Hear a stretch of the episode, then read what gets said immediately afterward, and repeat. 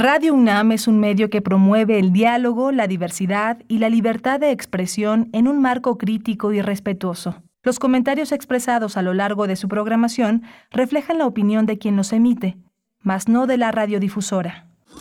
Radio UNAM presenta Primer Movimiento. El mundo desde la universidad.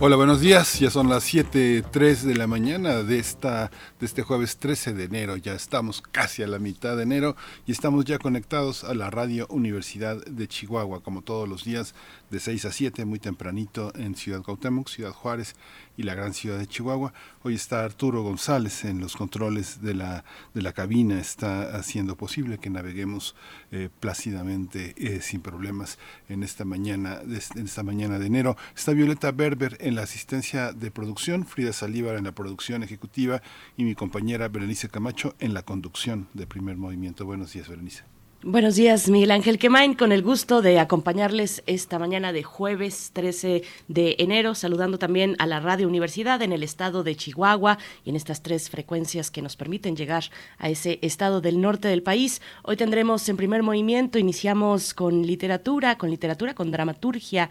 Eh, María Fuentes, editora del sello eh, catalán independiente Vaso Roto Ediciones, nos estará comentando acerca de la obra de Anne Carson, específicamente una obra de teatro que ha sacado esta editorial Vaso Roto Ediciones. Norma Jean Baker de Troya es la obra de teatro de Anne Carson, que bueno, es una de las novedades de Vaso Roto y estaremos con todos los detalles en este espacio para arrancar la mañana de hoy.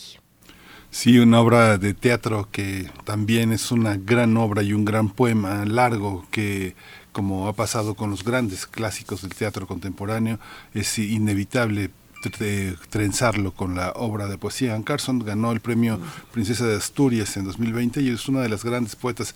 Hay que decir que este libro está traducido por Janet Clarion, una de nuestras más grandes traductoras en México. Es una de las traductoras de Anne Carson y que es, es una, una voz imprescindible. Ella fundó Vaso Roto.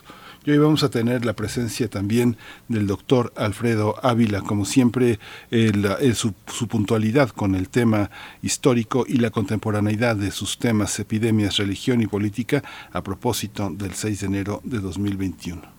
Hacia la segunda hora estaremos en nuestra nota nacional en compañía de Rogelio Gómez Hermosillo, coordinador de Acción Ciudadana frente a la Pobreza, iniciativa de la sociedad civil organizada, integrada por más de 60 organizaciones en todo el país para impulsar acciones pues efectivas frente a la pobreza y la desigualdad. El tema de hoy, la propuesta para la creación del Sistema Nacional de Cuidados, un tema pendiente en la agenda que tiene que ver con el género y en, y, en, en general pues con la cuestión del bienestar porque se desdobla hacia muchos aspectos de la vida eh, privada de las personas, de la cuestión del hogar que sobresale hacia otros lugares como por supuesto el laboral. Así es que un tema interesante que retomaremos en la nota nacional. Vamos a tener también en la parte internacional la creación del Grupo de Alto Nivel de Seguridad México-Estados Unidos.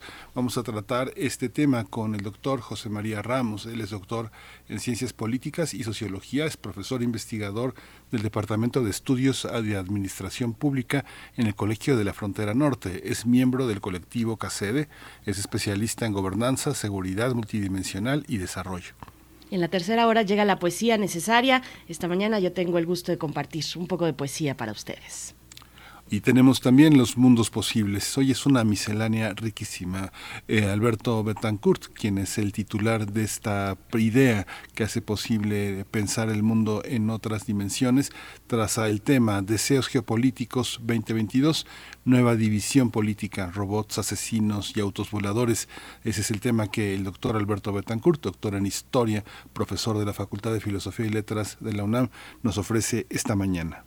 Cerramos con derechos humanos, el contraste que pone Jacobo Dayan cada 15 días en jueves. Él es coordinador académico de la Cátedra Nelson Mandela de Derechos Humanos en las Artes de la UNAM. El tema que corresponde y que nos presentará, reclutamiento de menores por grupos delictivos en México, siempre con temas duros y complejos, pero de necesaria atención social. Así es que bueno, cerramos con Derechos Humanos y Jacobo Dayan esta mañana de jueves.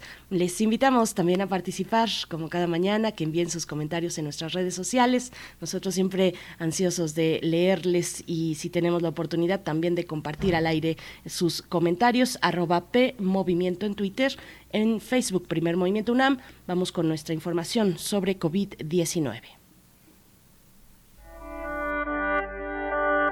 COVID-19. Ante la pandemia, sigamos informados.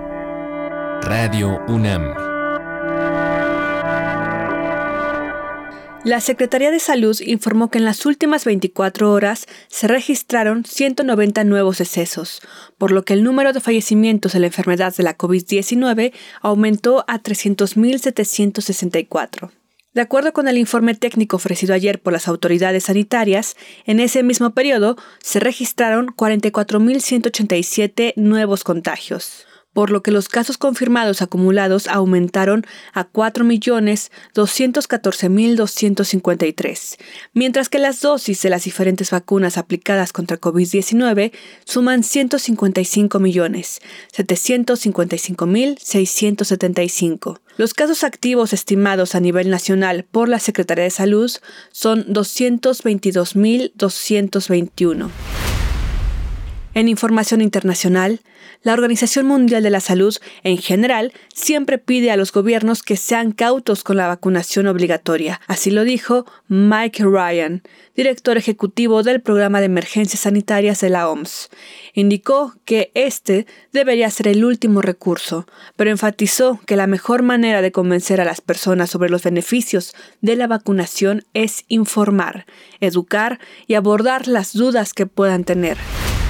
En información de la UNAM, expertos de la UNAM alertaron que a pesar de la aprobación del uso del molnupiravir y que en los próximos días se podría sumar la autorización del Paxlovid, medicamentos orales para la atención de pacientes con COVID-19, es necesario continuar con las medidas de cuidado ya conocidas y aplicarse la vacuna. Susana López Charretón, viróloga del Instituto de Biotecnología, y Omar Francisco Carrasco Ortega, jefe de Departamento de Farmacología, coincidieron en destacar que lo más efectivo es mantener las medidas sanitarias de cuidado, sana distancia, espacios abiertos, uso correcto de cubrebocas, lavado de manos, además de la vacunación.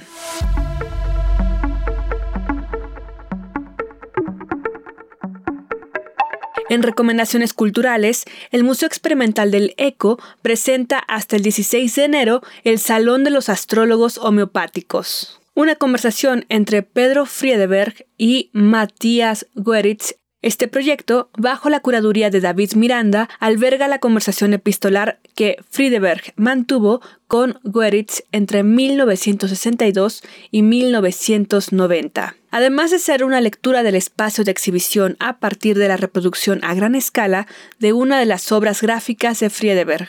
El Museo Experimental del ECO se encuentra en Sullivan 43, Colonia San Rafael, y su horario es de martes a domingo de 11 a 18 horas. Quédate en primer movimiento. Escuchas The Dave Anderson Trio, Saga of Harrison Craft Feathers.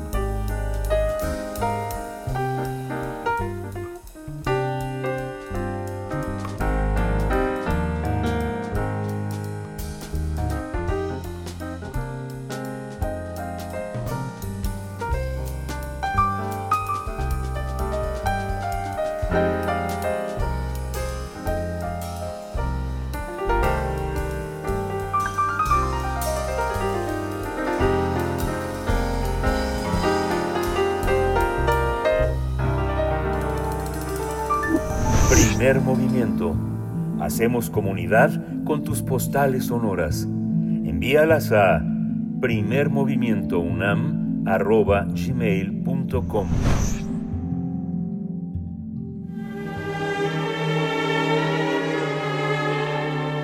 Teatro, teatro, teatro.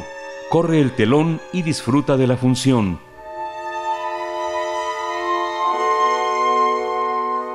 La poeta canadiense Anne Carson presentó su primera obra de teatro titulada Norma Jane Baker de Troya.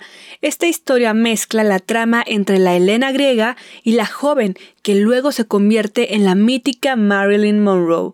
La escritora muestra cómo ambos personajes comparten la belleza que las termina destruyendo, mientras escribe las malas decisiones que toman los hombres. Anne Carson hace una parodia que muestra un sentido ético y estético.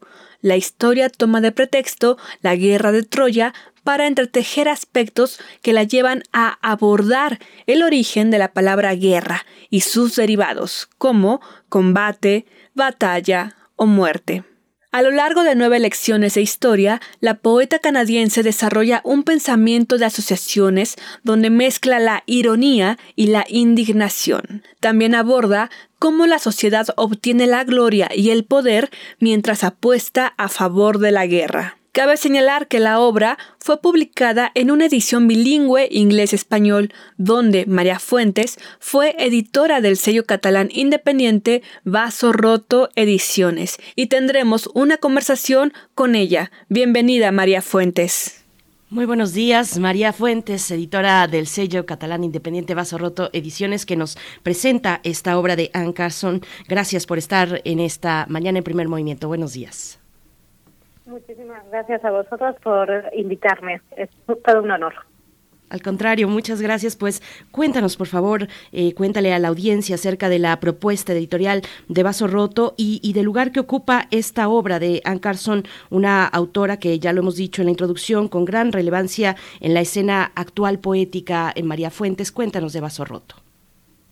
Pues eh, mira, Vaso Roto es una editorial, como bien has dicho, es un sello independiente que nació en 2013 eh, nuestras oficinas principales están en, Madrid, en España, pero bueno, toda nuestra directiva se encuentra en México y la persona que la fundó, Janet Lozano Clarion, es, eh, de eh, vamos, es de Chihuahua, pero vive en Monterrey, así que tenemos mucha relación con México. Y bueno, pues eh, la editorial salió con el objetivo de acercar al lector hispanohablante la poesía de calidad, los textos poéticos de calidad que no podíamos acceder por cuestiones lingüísticas.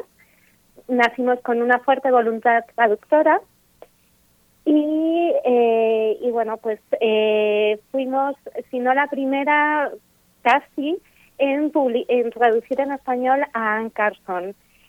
Creo, si no me equivoco, que fue en el, eh, hace siete años y en un libro que tenemos, La Escuela de Wallace Stevens, eh, un libro que Janet hizo en colaboración con Harold Bloom, tradujo un poema de Anne Carson, eh, nos enamoramos profundamente de ella y de su literatura y a partir de ese momento hemos publicado pues entre uno y dos libros al año, eh, somos la editorial con más libros de, de Anne Carson traducidos al español, siete, y dos que verán la luz este año.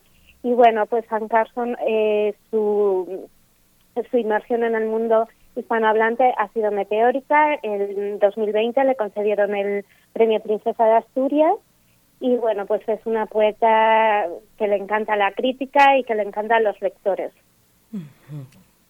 María, eh, hay, una, hay un aspecto también de la obra, eh, es una obra de teatro, pero es un gran poema largo, es una confrontación con la antigüedad clásica, pero al mismo tiempo con toda la mitología contemporánea. Cuéntanos un poco cómo está estructurada la obra y cómo en vaso roto es tan importante el diseño. Hay una manera de pausar que no solo es la pausa escénica, sino que es una pausa que está presente prácticamente en todos los libros de poesía de la editorial. Cuéntanos un poco la estructura de la obra y cómo, cómo se observa como objeto el libro.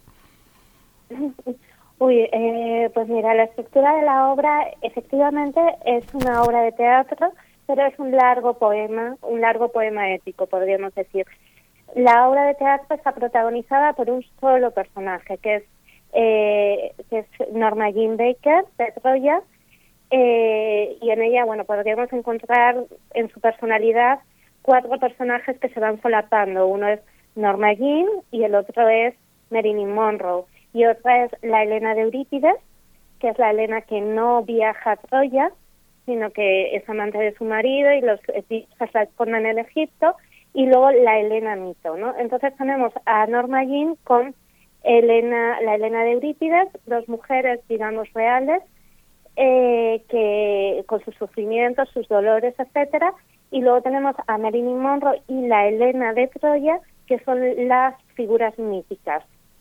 Entonces, eh, efectivamente, eh, cada escena viene precedida por una lección de guerra, que es un texto que difícilmente se puede llevar al teatro porque en un, en un lenguaje completamente didáctico nos explica estrategias de guerra de la Grecia clásica.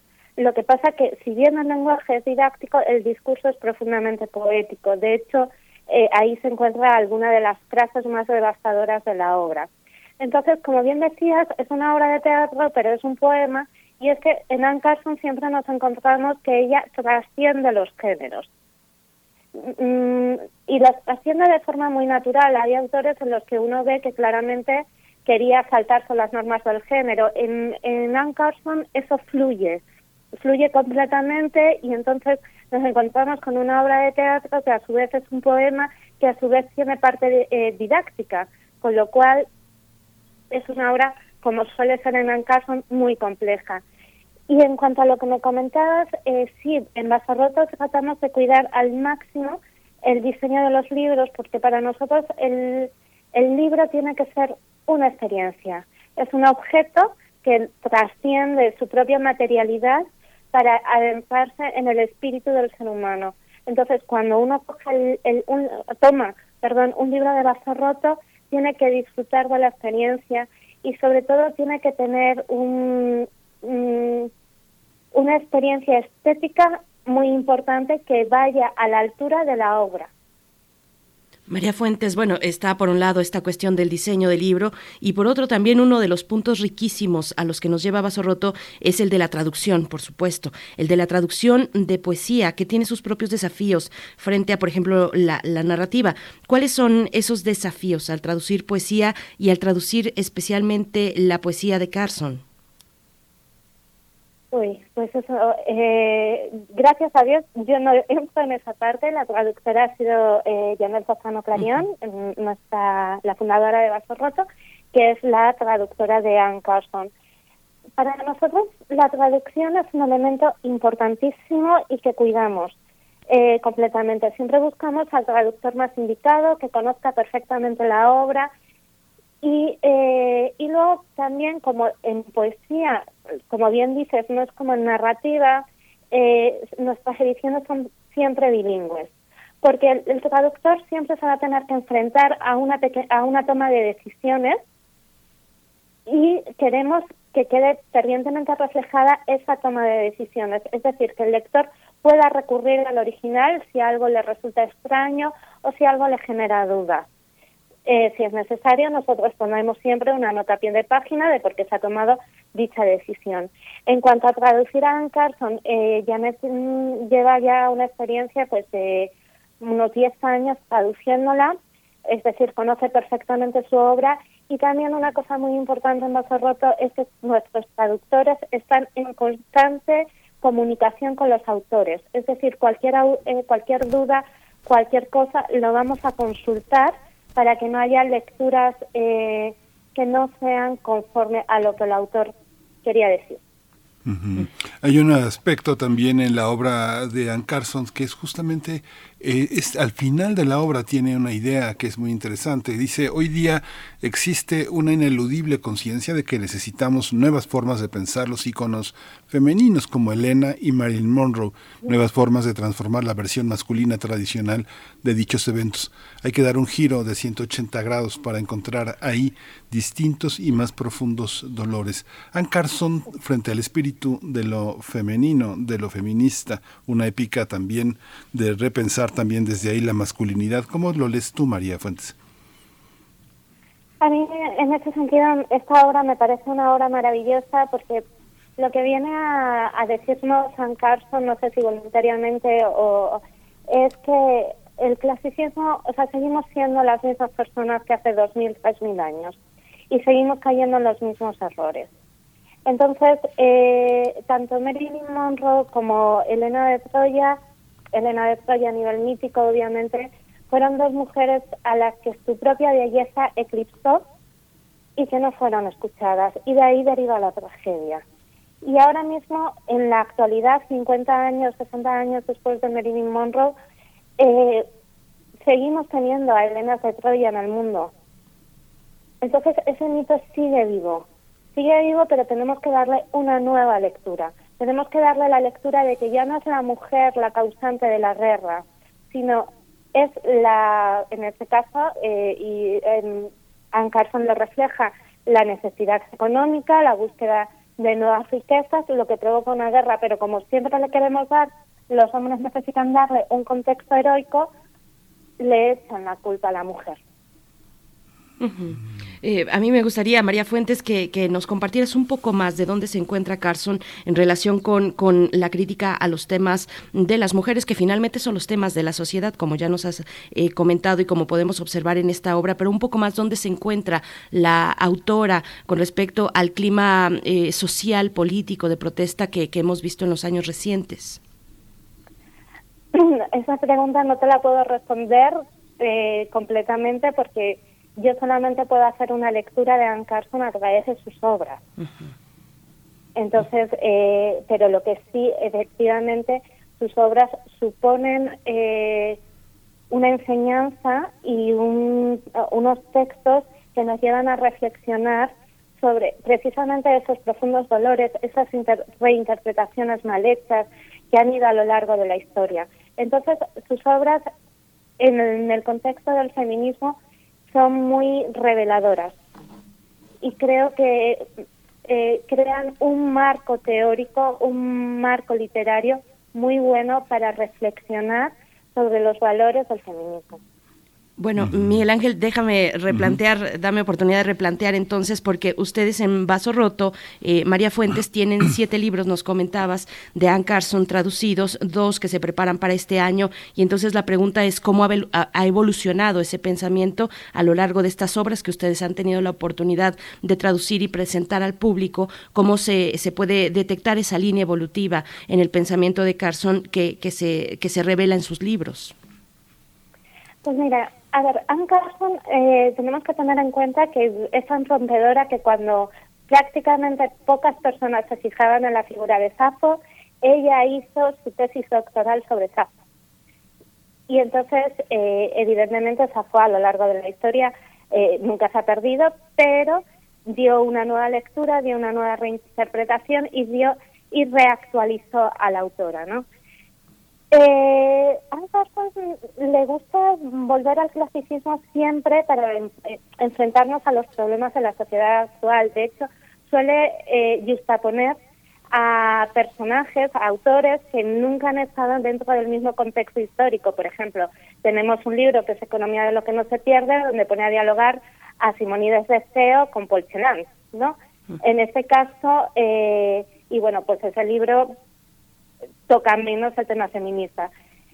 Aquí lo que hace es poner a dialogar a Anne Carson con Elena de Troya y efectivamente al indagar sobre la personalidad de dos mitos eróticos de dos mujeres, inmediatamente viene, eh, asciende toda esa, eh, todo ese tema feminista porque está ahí, porque está ahí latente, porque se observa la injusticia. Y ella lo que hace es remarcarla.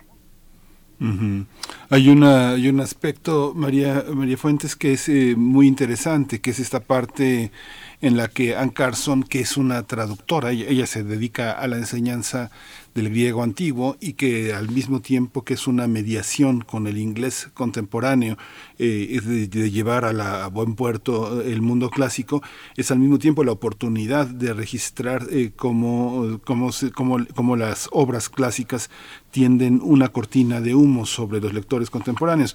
Digo esto porque la, la, Helena de Troya de Homero y la Helena de Troya de Eurípides son una, una muestra para quienes no estén eh, afiliados a la lectura de los clásicos de cómo se leen, cómo llegan a nuestro presente las lecturas de los, eh, del mundo clásico y al mismo tiempo cómo las mujeres de éxito, las eh, diosas de la belleza y del sexo, al mismo tiempo son personas sencillas, humildes, que han vivido sus primeras partes de la vida de rodillas y siguen interiormente de rodillas frente a un mundo masculino, voraz, eh, tempestuoso, que las hace este, nubes, eh, como pasa con Eurípides. Cuéntanos un poco esta dualidad entre el mundo antiguo y el mundo contemporáneo en este mito que todos conocemos como el de Marilyn Monroe, una de las figuras además que desde el mundo travesti del espectáculo es múltiplemente representada, ¿no? Sí, no, y, fíjate que en, en, este caso, en esta obra, eh, Marilyn Monroe se trasviste eh, para de Truman Capote, ¿no? Aquí volvemos un poquito a lo que se hablaba antes de que si bien solamente hay un personaje en la obra, se pueden encontrar cuatro personalidades dentro de ese personaje, ¿no? Entonces tenemos a dos mujeres de éxito, entre comillas, o sea, porque es un éxito basado en lo, eh, simplemente en lo erótico, es el mito construido de hecho, eh, aquí lo dice, ¿no? Eh, hay un momento en el que se compara a Homero con la, con la productora, con MGM, si no me equivoco, MGM, eh, con la productora de Hollywood, ¿no? Ambos invirtieron mucho en la obra, en la guerra de Troya, como para que venga esa mujer a destruirla, ¿no?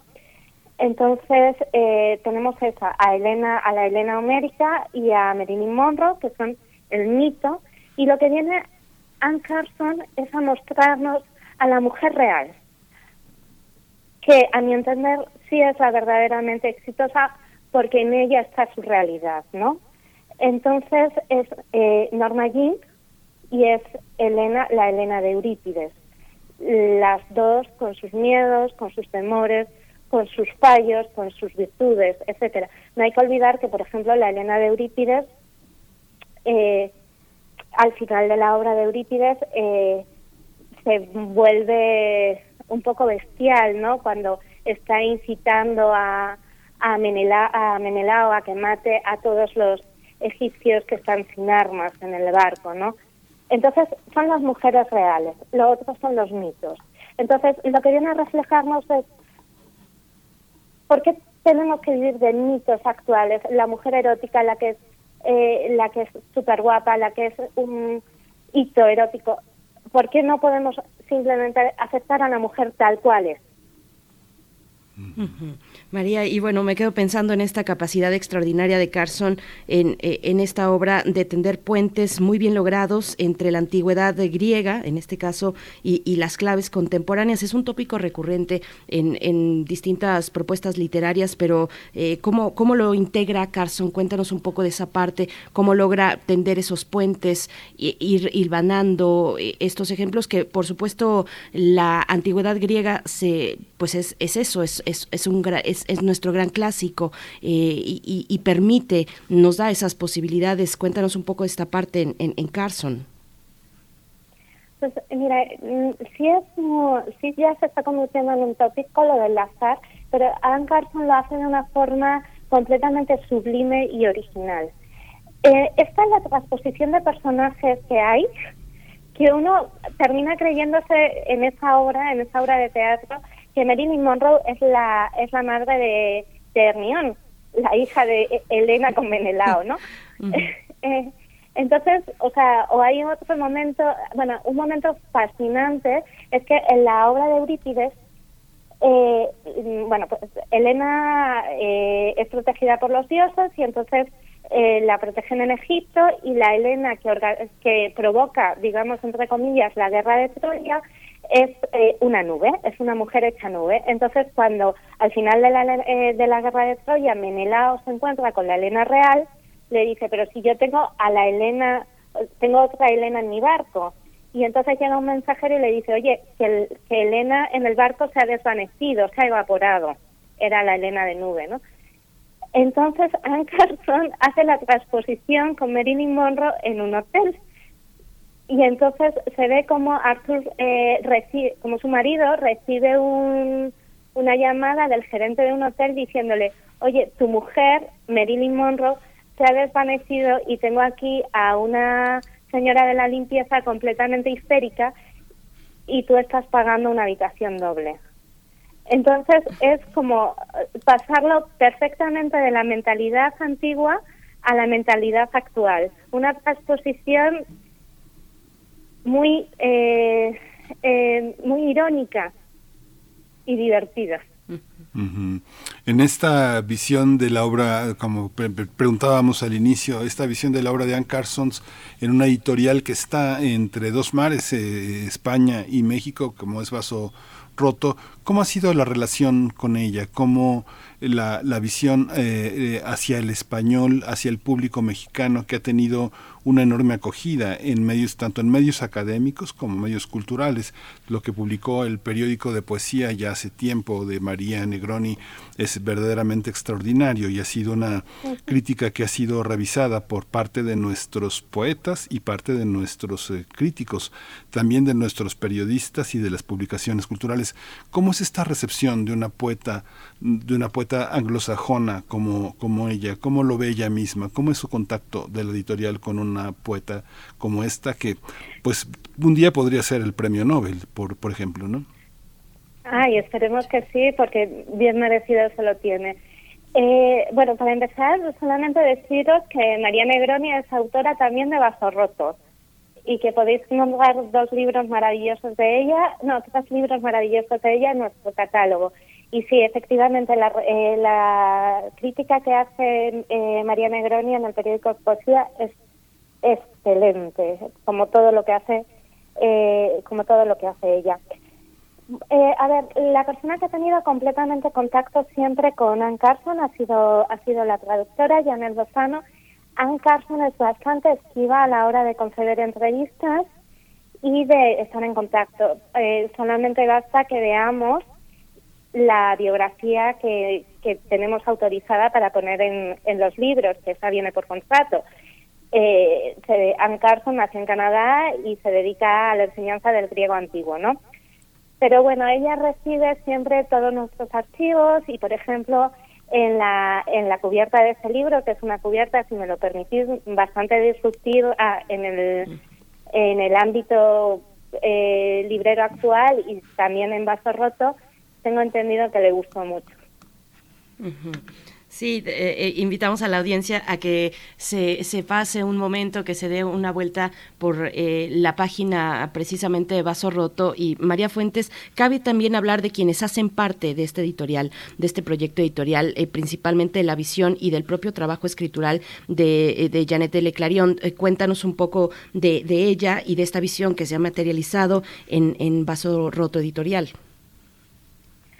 Pues mira, eh, para mí Janet es un genio, eh, tiene un gusto literario completamente único, coherente y necesario en el mundo actual en el que nos encontramos.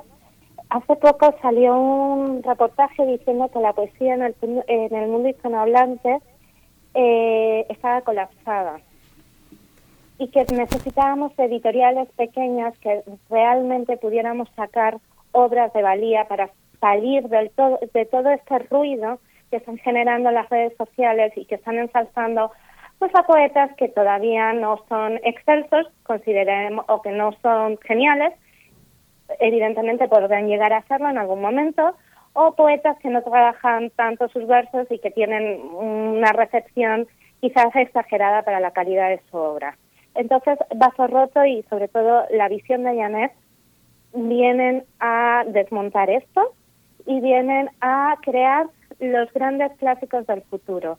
Es decir, la intención de Vaso Roto es que publiquemos obras que, eh, que traspasen las fronteras del tiempo y que dentro de 50 años sigan siendo eh, se valoren como el legado cultural de esta época. Ya, pues ya nos vamos acercando al final, María, pero quería preguntarte, e, e, esta editorial es una editorial muy internacional. Cuando uno ve las editoriales de poesía del mundo, en las ferias del mundo, uno se da cuenta de que gran parte de las ediciones bellas, trascendentes, están muy apoyadas por sus propios gobiernos, que son ediciones que están en las ferias. Cuando era presencial, cuando había ferias de libro presenciales en el mundo, veíamos en la feria de Guadalajara un stand y una exhibición importante de vaso roto y se da uno cuenta de que son libros, pues no son libros, eh, no son libros baratos, son libros difíciles. La poesía de por sí es difícil. ¿Cómo se enfrentan al mercado? ¿Cómo ha sido la experiencia de mercado. Ann Carson tiene mucho cartel, porque bueno, en España, al recibir la princesa de Asturias, la convierte de alguna manera en la primera semana, me imagino que se deben de vender, no sé, cinco mil libros, me imagino, ¿no? Pero, ¿cómo, cómo ha sido esta experiencia este, frente al mercado de la poesía con vaso roto en Latinoamérica y España?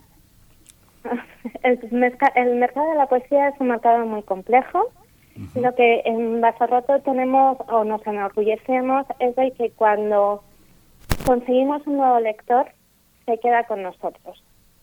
Tanto en España como en México, en las ferias, hemos vivido la experiencia de lectores que han venido y nos han dicho, ¿qué es lo último que has sacado? Sobre todo en las colecciones, eh, poesía y cardinales. Cardinales son textos misceláneos. Y le decimos, este libro, y sin preguntarnos de qué va y diciéndonos, no conozca al autor, se lo llevan porque confían completamente en la curaduría, que es lo que hace Janet Lozano Clarion, de nuestra editorial. Saben que los libros que vamos a publicar son libros de mucha calidad y que siguen una línea eh, estética muy definida. Entonces, eso es algo de lo que nos enorgullecemos. Tenemos a una legión de lectores que son fans de Roto, por decirlo de alguna forma, y que siempre van a acudir a nuestras obras. Conseguir a nuevos lectores, esa es la parte más complicada y efectivamente durante la pandemia se ha endurecido mucho. Como bien has marcado, nosotros, o sea, eh, todo el tejido editorial, tanto en España como en México, sufrió mucho el cierre de las librerías. Quizás en España lo, eh, lo sufrimos más porque tenemos un sistema eh, muy rígido para la venta del libro, que es la ley del libro, y, solamente podemos vender a través de librerías, ¿no? Y si la cierran, pues nos morimos. Pero justo el, que le dieran el premio Princesa de Asturias ese año nos permitió mm, no pasar tan mal la pandemia. Por último, María Fuentes, eh, pues ya para cerrar, ¿qué otros títulos en vaso roto destacar en este momento para el público que desea acercarse a este editorial? Uy, yo destacaría absolutamente todos. Pero bueno, por ejemplo, de Anne Carson tenemos Economía de lo que no se pierde, eh, Sino el invierno, que son los fragmentos de Safo traducidos por, traducidos por Anne Carson. Tenemos Albertine y un libro fundamental que es de creación, eh, que es obra poética, y Tipos de Agua, que es su ensayo eh, diario sobre el viaje que hizo en el Camino de Santiago. Eh, como pilar fundamental de Vaso Roto destaco también la obra de Elizabeth Bishop, tanto la poesía como la prosa. Y bueno, una obra que a mí me tiene fascinada dentro de nuestra, mm, de nuestra colección, que me tienen fascinado todos los libros, es Ocean Wong, que es un autor eh, que nosotros lo introdujimos en el mercado hispanohablante, es un autor de origen vietnamita que vive en Estados Unidos y que tiene un poemario, Cielo Nocturno con heridas de fuego, que es absolutamente eh, rompedor y disruptivo. Y es mm. fascinante. Luego también destacaría todas nuestras colecciones de, poetas mujeres, entre ellas Sombra Roja, eh, 17 poetas mexicanas, y, bueno, cada uno de nuestros libros, ya te digo, que todos son pequeños tesoros. sí, muchas, pues ya nos ya nos, despedimos.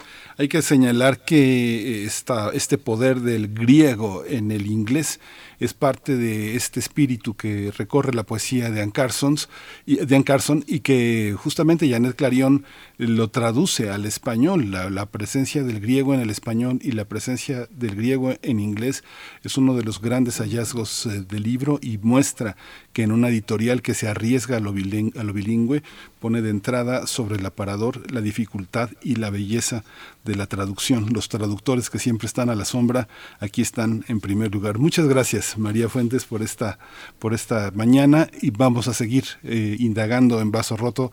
Ojalá y contemos contigo más veces aquí. Claro que sí, muchísimas gracias a ustedes.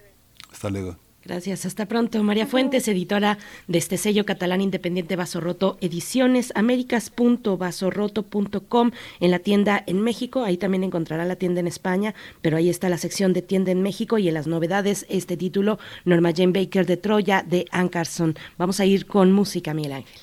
Vamos a ir con música y vamos a escuchar de, este, de, este, esta agrupación que se llama Lemon Mind de Jam.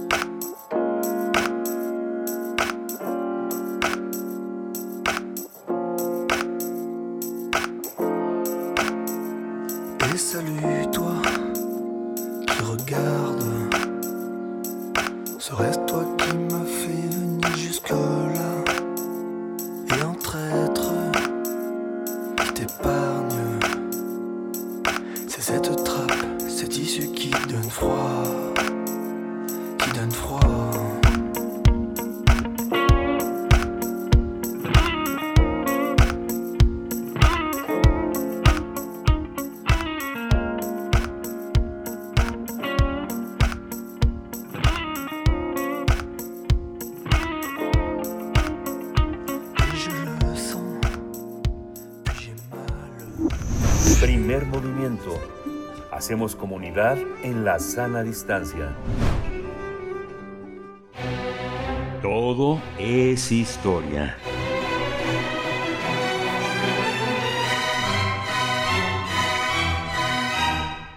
Epidemias, religión y política, el tema de esta mañana con nuestro querido compañero, el doctor Alfredo Ávila, colaborador de Primer Movimiento. Él es investigador del Instituto de Investigaciones Históricas de la UNAM y nos acompaña cada 15 días en jueves. Doctor Alfredo Ávila, gracias por estar aquí, por inaugurar esta primera semana en vivo para Primer Movimiento y feliz año para ti. Buenos días. Pues muchas felicidades también para, para ti, para todo el auditorio, para Miguel Ángel y todo el equipo de, de Primer Movimiento que, están allí desde desde pues desde tempranito eh, transmitiendo. Eh, pues mira, lo, de lo que quiero hablar es, de una cosa que, que pues no tiene mucho que ver con, con historia de México, como habitualmente es el programa, pero pero eh, si ustedes recuerdan bien, por eso decidimos cambiarle el nombre a la sección que era Historia de México por un todo es historia, para, para tener un poco más de libertad de hablar de, de otros temas. Y el tema del que quiero hablar tiene que ver con el, el 6 de enero. Ustedes saben que el 6 de enero se cumplió un año de la eh, eh, del, del, amotinamiento, de la, no sé cómo llamarle, en inglés le llaman a esos rayos, en, eh, del Capitolio, cuando el Congreso de los Estados Unidos estaba validando la elección de los colegios electorales por el actual presidente Biden en Estados Unidos. Eh, los simpatizantes de Trump, ustedes saben, eh, entraron de manera violenta a, las instalaciones del, Congreso, los diputados y los senadores tuvieron que ser desalojados y eh, a partir de allí hay una serie de, de, juicios, de procesos, pero también hay el crecimiento de esta ola de extrema derecha en los Estados Unidos que supone que las elecciones fueron robadas, que eh, Biden no es un presidente que ganó las elecciones. Y lo que me llama la atención de todo esto tiene que ver precisamente con esta mezcla entre eh, la, pandemia, la pandemia que se está viviendo en la actualidad, el discurso religioso que, se encuentra todos los días y el precisamente este tipo de amotinamientos. Y lo que lo que lo que me he puesto a pensar es un poco en qué ha sucedido en otros momentos de la historia cuando hay elementos semejantes.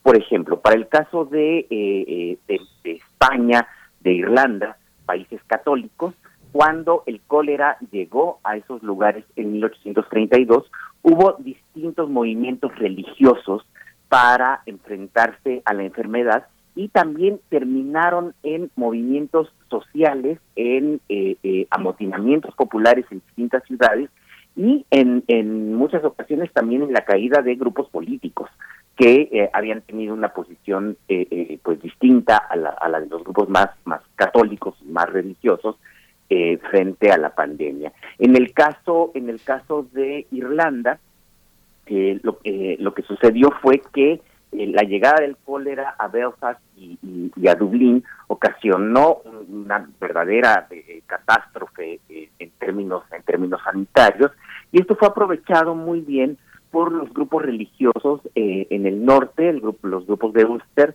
que son básicamente metodistas, y en el resto del país por los grupos católicos, lo cual condujo a los primeros enfrentamientos después de la después de la invasión inglesa a la isla produjo los primeros enfrentamientos populares entre católicos y protestantes en la isla, enfrentamientos que lo, eh, terminaron siendo desastrosos porque porque a esto había que agregar las, las malas cosechas que hubo en esa temporada en la isla y que ocasionaron una de las mayores eh, eh, procesos migratorios en, en, la historia de, de Irlanda.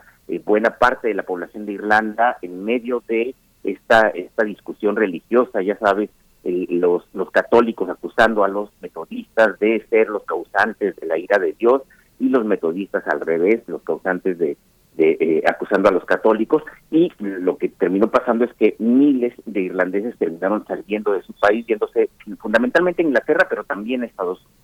Y la llegada de los irlandeses a Estados Unidos también terminó siendo muy de los irlandeses católicos, porque ya, ya había habido una migración irlandesa, pero protestante antes.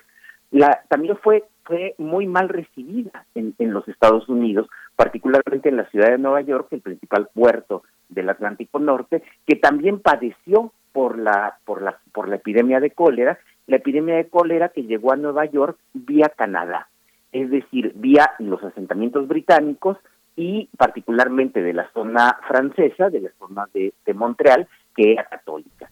Entonces, en la ciudad de Nueva York, todos los grupos protestantes, eh, no solamente los metodistas y los episcopalianos, que son como los más tradicionales, sino también toda la nueva eh, eh, serie de iglesias que se habían venido conformando en, en ese país a partir de, del gran despertar, como se le llama en, en Estados Unidos, la historiografía, este fervor religioso renovado, pues se lanzó contra los católicos y todo concluyó eh, eh, vinculando a los católicos con las eh, con la epidemia, una especie de castigo divino por la presencia de los papistas y el y motines populares en la ciudad de Nueva York en 1834, es decir, poquito después de la parte más fuerte del, del, cólera. ¿Y por qué, por qué me parece interesante?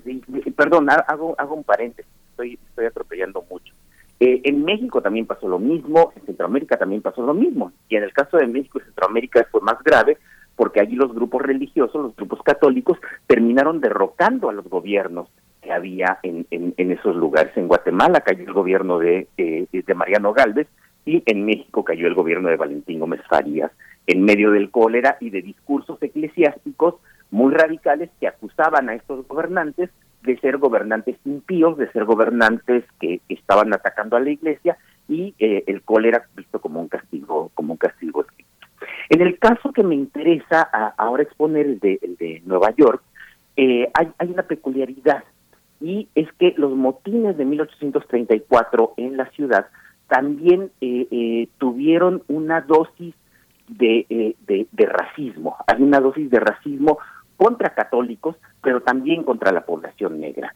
Hay que recordar que Nueva York fue uno de los primeros estados en, eh, en el noreste de, Estados Unidos que abolió la esclavitud. Nueva York abolió la esclavitud desde comienzos del siglo XIX y eh, eh, todo este fervor religioso del que hablé hace, hace un momento había conducido a buena parte de la sociedad del Estado a considerar que la esclavitud era pecaminosa y que tenía que abolirse la esclavitud. Por eso los principales las principales organizaciones antiesclavistas de Estados Unidos estaban en, en, el estado de Nueva York y concretamente en la ciudad de Nueva York. Entonces, para ponerlo en términos actuales, eso podría parecer como, como un estado y una ciudad progresista, pero la verdad es que no. La verdad es que los motines de 1834 también dejaron ver esa otra cara tremendamente conservadora y racista de la sociedad estadounidense, porque en muy buena medida los disturbios de 1834 también se hicieron no solamente contra los católicos irlandeses que habían llevado el cólera, sino contra esa horrible pretensión, así lo llamaban, esa horrible pretensión de permitirle a la gente negra convivir en los espacios donde vivía la gente blanca. Era, fue a partir de ese momento cuando eh, la prensa empezó a señalar los peligros de que, por ejemplo, las personas eh, de origen afrodescendiente eh, fueran a las iglesias que hasta ese momento eran iglesias para blancos, o que se organizaran eh, asociaciones, o que en las asociaciones eh, antiesclavistas, que como dije ya, ya existían, que en esas asociaciones participaran mujeres blancas, eso fue tremendamente mal visto, y en, la prensa más, más reaccionaria, más fundamentalista, pues empezó a decir, ah, claro, lo que pasa es que quieren, eh, los negros quieren casarse con nuestras hijas blancas. Y eso parecía verdaderamente atroz para esa sociedad y eso terminó causando los amotinamientos de 1834, que fueron los más violentos que padeció la ciudad de Nueva York hasta entonces, incluso más violentos que los que hubo en la guerra de independencia de Estados Unidos. ¿Por qué, Porque me parece interesante resaltar este aspecto, este aspecto de, raza, este aspecto del miedo a la raza?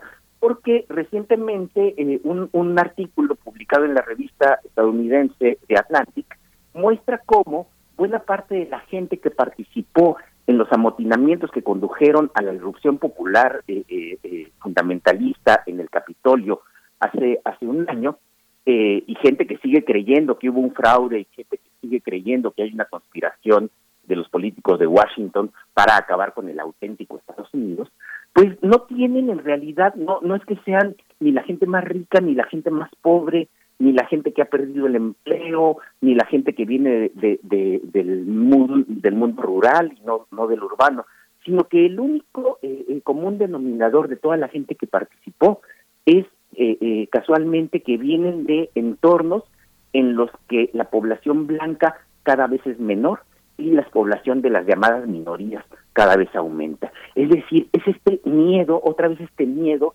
a que poblaciones no blancas o no blancas protestantes, porque en el caso del siglo XIX también se incluía a los irlandeses católicos, poblaciones no blancas protestantes empiecen a crecer en un entorno que hasta ese momento había sido por estos blancos protestantes como propio, como exclusivo, con una serie de privilegios que no compartían con los demás.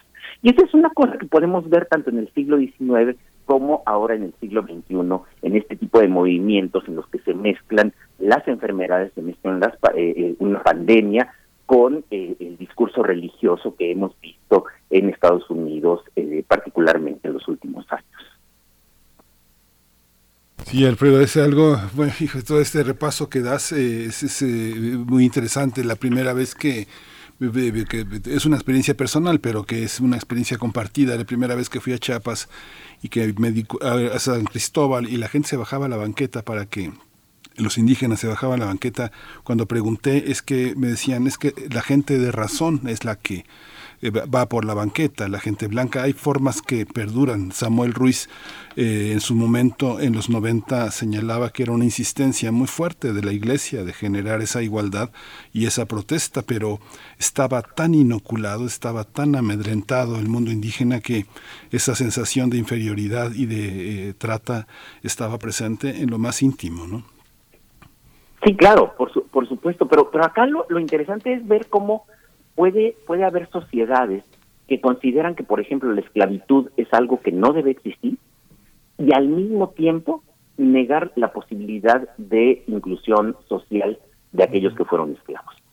Entonces, eh, por, y en buena medida allí juega mucho este miedo, este miedo a la pérdida de privilegios, que mezclado con estos entornos eh, eh, difíciles como el que actualmente tenemos o como los que hubo en el siglo XIX de una pandemia terrible, eh, con condiciones difíciles en, materia económica, y además discursos fundamentalistas, pues termina, termina ocasionando eh, movilizaciones sociales como las que como las que hemos visto eh, como las que se vieron el año pasado o de las que tanto hubo en el siglo en el siglo XIX esta experiencia que tú nos cuentas para Chiapas y que efectivamente en los 90 cambió en muy buena medida por el levantamiento zapatista pero que en, en algunos países de Centroamérica pervive o, incluso en América del Sur en Perú también es, algo que, que, todavía pervive ¿no? sí pues Alfredo Ávila, muchas gracias, te reitero la felicitación de año, te deseamos lo mejor, te deseo lo mejor para lo que viene, para ti, para tu familia, para tu compañía, eh, para tu vida. Muchas gracias Alfredo Ávila por esta mañana y seguimos, seguimos con toda esa historia. Claro que sí, mil gracias y, pues muchas felicidades a todo el auditorio, que sea un gran año para todos. Nos despedimos de la Radio Universidad de Chihuahua. Quédese, quédese con nosotros. Mañana nos escuchamos de nuevo de 6 a 7 de la mañana, de 7 a 8. Quédese en unos minutos, en un par de minutos regresamos. Síguenos en redes sociales. Encuéntranos en Facebook como Primer Movimiento y en Twitter como arroba PMovimiento. Hagamos comunidad.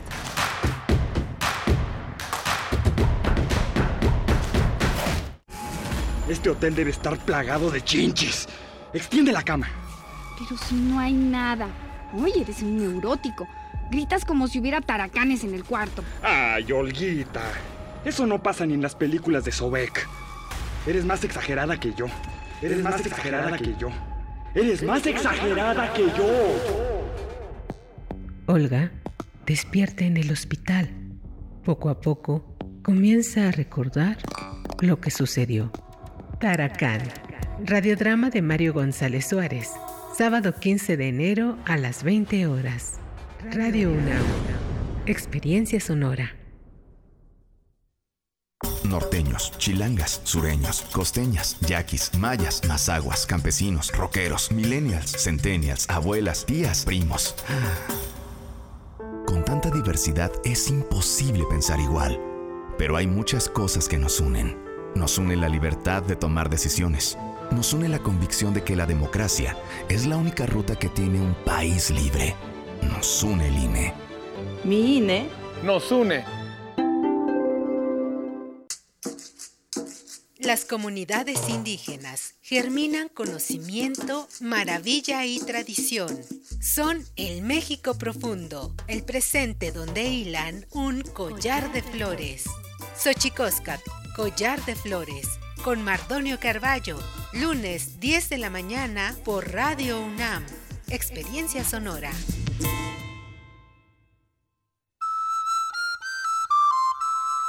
Una palabra. Palabra. Palabra. Palabra. Palabra. Palabra. Palabra. Es más que su propio significado. Lo más importante es cómo quieres que se interprete.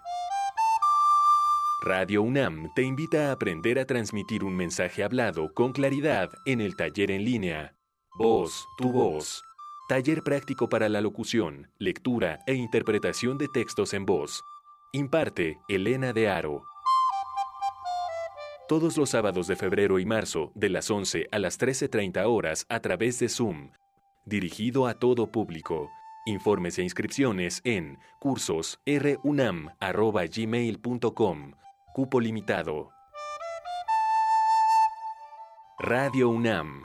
Experiencia sonora. Queremos escucharte. Llámanos al 55 36 43 39 y al 55 36 89 89. Primer movimiento. Hacemos comunidad. Buenos días, ya estamos de vuelta en primer movimiento en esta emisión de día de jueves, jueves 13 de enero de 2022 y ya son las 8 con 4 minutos de la mañana, avanza la mañana fría, fría, pero estamos aquí en compañía de todos ustedes, gracias por permitirnos llegar hasta donde se encuentran eh, eh, con esta mañana, repito, fría que, nos dicen por acá en redes sociales, eh, pues sí, se está sintiendo el frío, han sido pues toda una semana con bajas temperaturas en distintas ciudades del país. Es el caso de la capital, desde donde les saludamos y también saludamos a la radio Nicolaita que nos aloja durante esta hora a través del 104.3 de la frecuencia modulada en Morelia. Un saludo y un abrazo a toda la comunidad de la Universidad Michoacana de San Nicolás de Hidalgo que sintoniza a esta hora la radio Nicolaita y que nos permite pues hacer este enlace entre radios universitarias. En esta mañana aquí en Ciudad de México se encuentra Frida Saldívar en la producción eh, ejecutiva, Violeta Berber en la asistencia de producción y está Arturo González hoy en los controles técnicos a cargo de esta nave radiofónica para llevarnos a buen puerto de aquí hasta las 10 de la mañana, desde las 7 que estamos temprano con ustedes acompañándoles y hasta las 10 de la mañana que tendremos la mesa del día, los mundos posibles con el doctor Alberto Betancourt. Un saludo a mi compañero Miguel Ángel Quemain en la conducción. Buenos días, Miguel Ángel. Hola Berenice, buenos días, buenos días a todos nuestros radioescuchas. Bueno, tuvimos una mañana interesante en, revisando el catálogo de Vaso Roto a partir de esta de este libro que publicaron eh, para eh, entender las eh, Ann Carson y Norma Jean Baker de Troya, que es una obra de teatro que han publicado en Vaso Roto, este gran poema largo, un gran poema bilingüe que presenta esta editorial en la edición mexicana. Vivimos también eh, una también nos reencontramos con Alfredo Ávila y la y la idea de cómo la esclavitud y el rechazo a la a incluir la diferencia forman parte también de este mundo contemporáneo. Así que bueno sigue sigue adelante. Una mañana también interesante Berenice por supuesto. Y bueno, hablando de poesía, yo caí en cuenta que eh, no tengo hasta el momento ningún título de vaso roto y que me interesa mucho acercarme.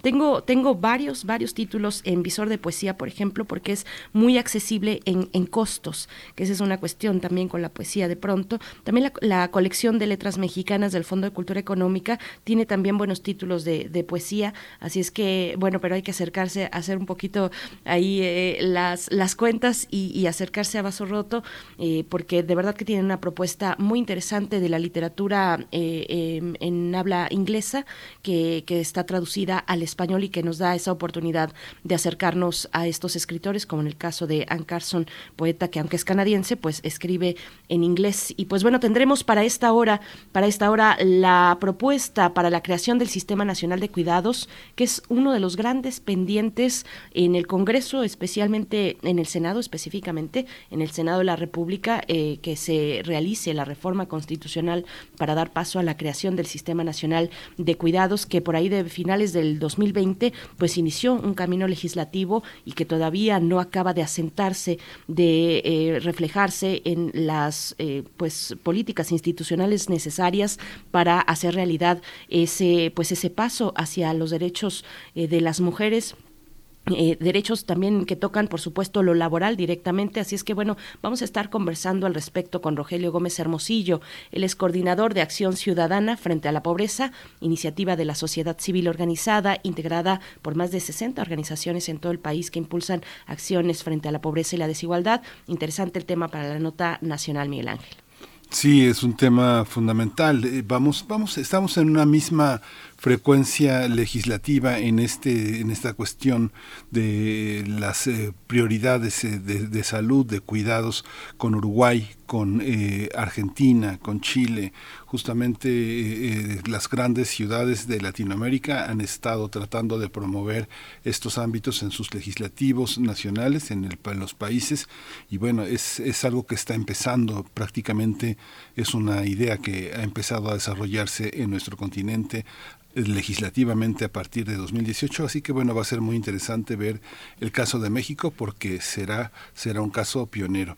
Vamos a hablar también de la creación del grupo de alto nivel de seguridad México-Estados Unidos.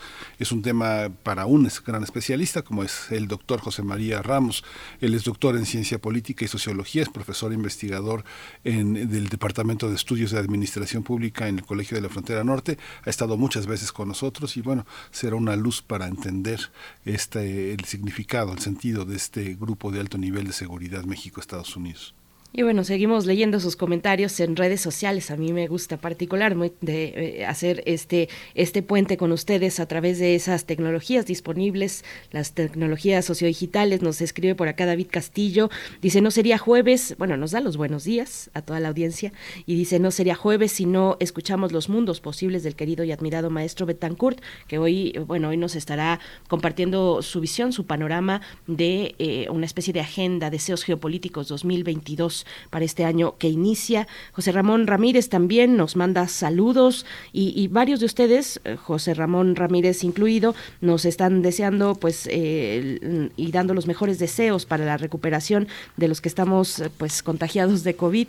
Es mi caso con unos síntomas muy muy leves de verdad, pero pero tenemos también y por acá nos hace mención refrancito el caso de nuestra compañera coordinadora de invitados Miriam Trejo que también compartía ella misma y por eso yo me, me atrevo a a, ponerlo aquí, que porque ella misma en sus redes sociales compartía que también está eh, con dificultades un poco más complicadas de COVID-19. Le deseamos lo mejor a Miriam Trejo, nuestra coordinadora de invitados en primer movimiento. Y pues bueno, gracias a todos ustedes por, por sus comentarios y vámonos, vámonos ya con nuestra nota nacional. Vamos. Primer movimiento. Hacemos comunidad con tus postales sonoras. Envíalas a primermovimientounam.gmail.com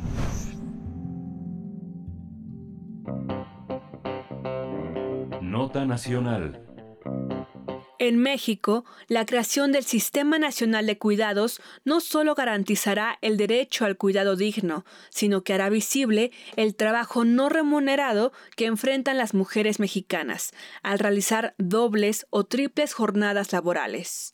Las más de 60 organizaciones de la sociedad civil que integran la acción ciudadana frente a la pobreza han decidido unir esfuerzos para reconocer y transformar la distribución desigual del trabajo y del tiempo que invierte en las labores de cuidados. Esta desigualdad obstaculiza sus oportunidades de crecimiento tanto en desarrollo profesional como de vida. El objetivo de esta propuesta es hacer visible que el trabajo de cuidados entre hombres y mujeres es profundamente inequitativo. A esto se suma que la situación para las mujeres ha empeorado con la emergencia sanitaria por COVID-19. Esto se debe a que las horas que dedican al trabajo del hogar aumentaron y en algunos casos provocó que muchas de ellas interrumpieran sus estudios o ingreso al mercado laboral. Además, la remuneración que recibe el género femenino suele ser menor o nulo y muchas de ellas no tienen acceso a la seguridad social. Sobre este tema, miembros de organizaciones de la sociedad civil consideran que un sistema nacional de cuidados requiere de la corresponsabilidad y la inversión del Estado como garante, pero también del sector privado y la comunidad. Tendremos una conversación sobre la propuesta de acción ciudadana frente a la pobreza para crear el Sistema Nacional de Cuidados. Este día nos acompaña Rogelio Gómez Hermosillo, coordinador de Acción Ciudadana frente a la Pobreza. Bienvenido. Rogelio, bienvenido. Gracias por estar eh, con nosotros, Rogelio Gómez Hermosillo. Eh, este tema es muy interesante eh, desde la óptica también en la, en la que la sociedad, la ciudadanía participa activamente con problemas que pues son de todos los días. Cuéntanos cómo lo ves desde una perspectiva como, como la tuya, de un, de un conocedor, de un experto. ¿Qué tal, Miguel Ángel? Muy buenos días, con mucho gusto, feliz año a ustedes y a todo el auditorio. Gracias. Pues mira, sí es muy importante entender que, que, el cuidado es un derecho, pues no, para todas las personas que lo requieren. Pensemos en niñas y niños menores en su primera infancia, a veces no tan pequeños, pero también las personas enfermas, las personas con discapacidad, que entonces toda su vida van a requerir una atención y un cuidado permanente pero también es un derecho de quienes cuidan, el derecho de las personas cuidadoras. Y lo que lo que pasa en nuestro país y en el mundo en general es que es una es una tarea, es un trabajo que no es reconocido públicamente, que ha quedado encerrado en los hogares como algo privado y que como si fuera un asunto solo de cada quien, digamos, con, y no un, no un asunto público, social, público y social.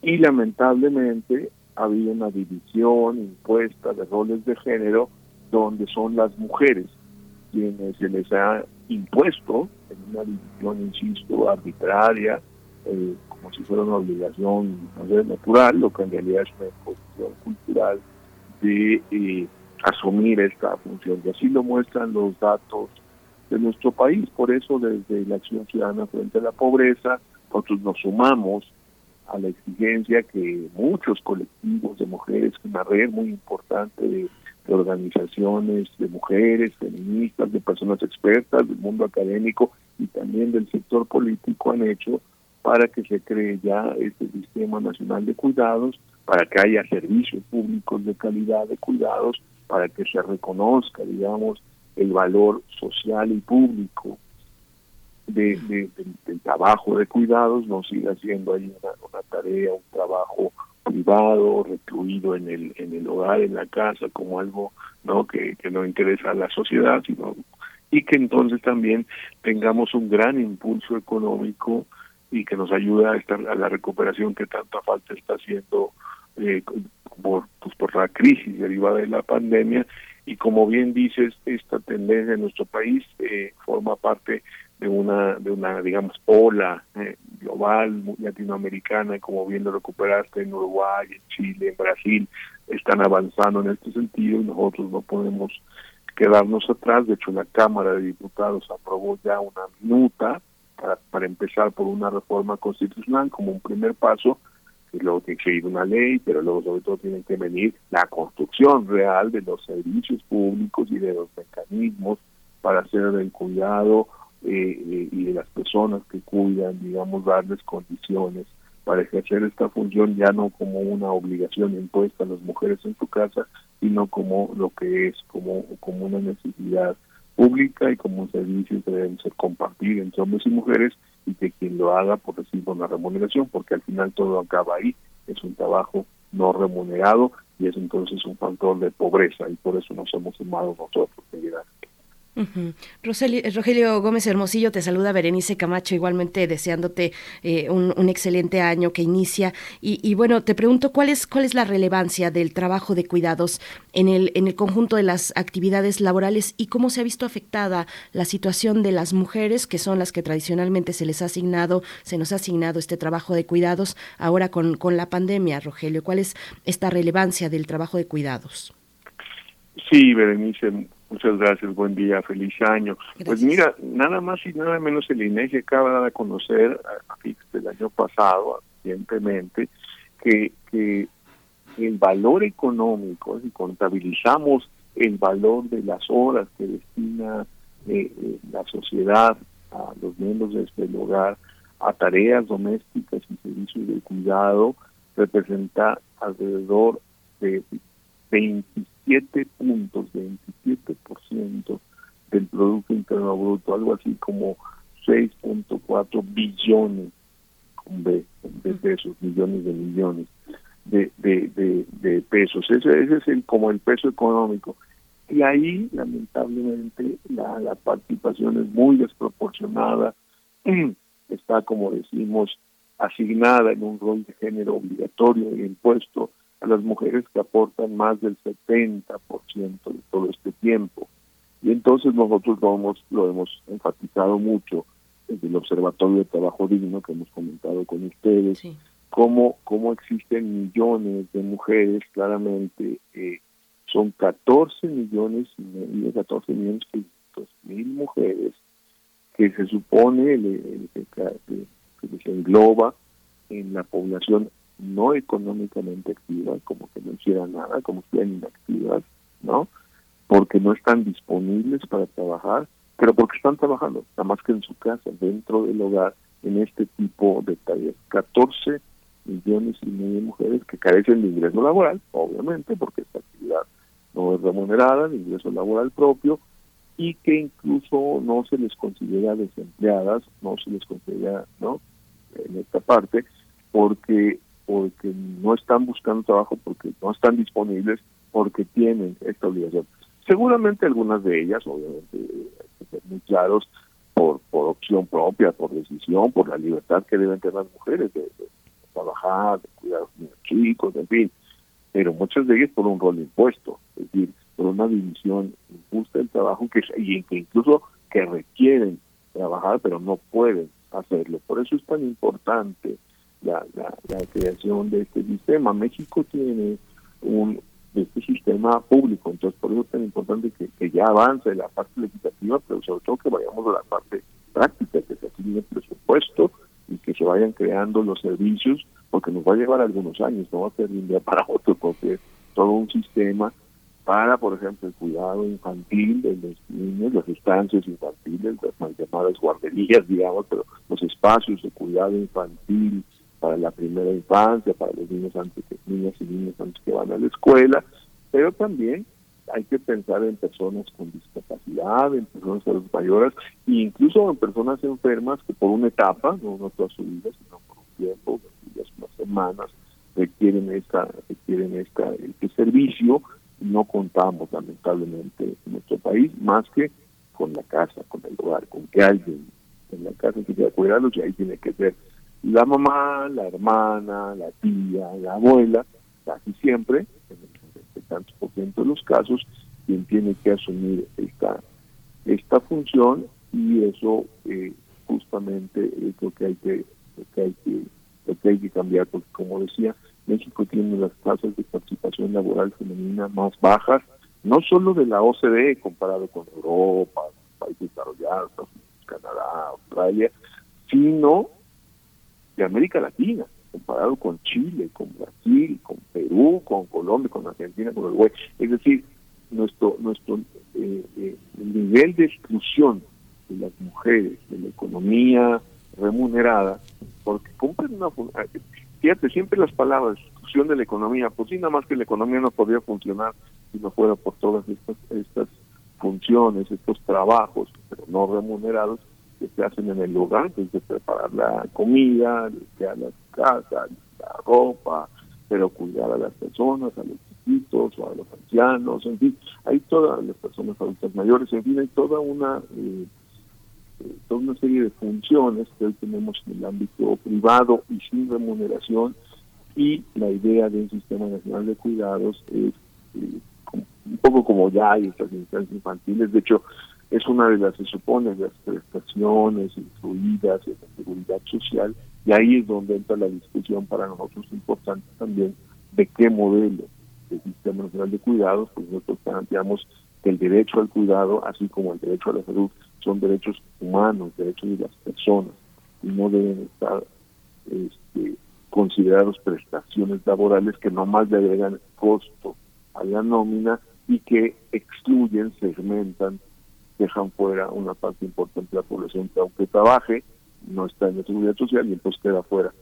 En el caso de la salud es muy evidente, pero también quedaría fuera, queda fuera en el caso de, los servicios de cuidado, por ejemplo, del INS y del ISTE, y que eh, pues más bien hay que construir un sistema público, universal, de cobertura universal, no condicionado. Por ahí va nuestra propuesta, ahorita apenas está en el nivel de, o sea, a nivel, nos estamos sumando, nosotros como acción estamos viendo lo, importante que sea para la economía y para resolver la pobreza, ahora que se van a conocer las cifras, hicimos una fórmula México sin pobreza, necesitamos que más mujeres puedan incorporarse, si quieren, al, trabajo remunerado y entonces para ello requerimos que no estén eh, atadas, encadenadas obligatoriamente, y lo que hacer libremente está bien, pero obligatoriamente a no poder salir a trabajar por tener que estar trabajando pero en su casa y haciendo trabajos de cuidado.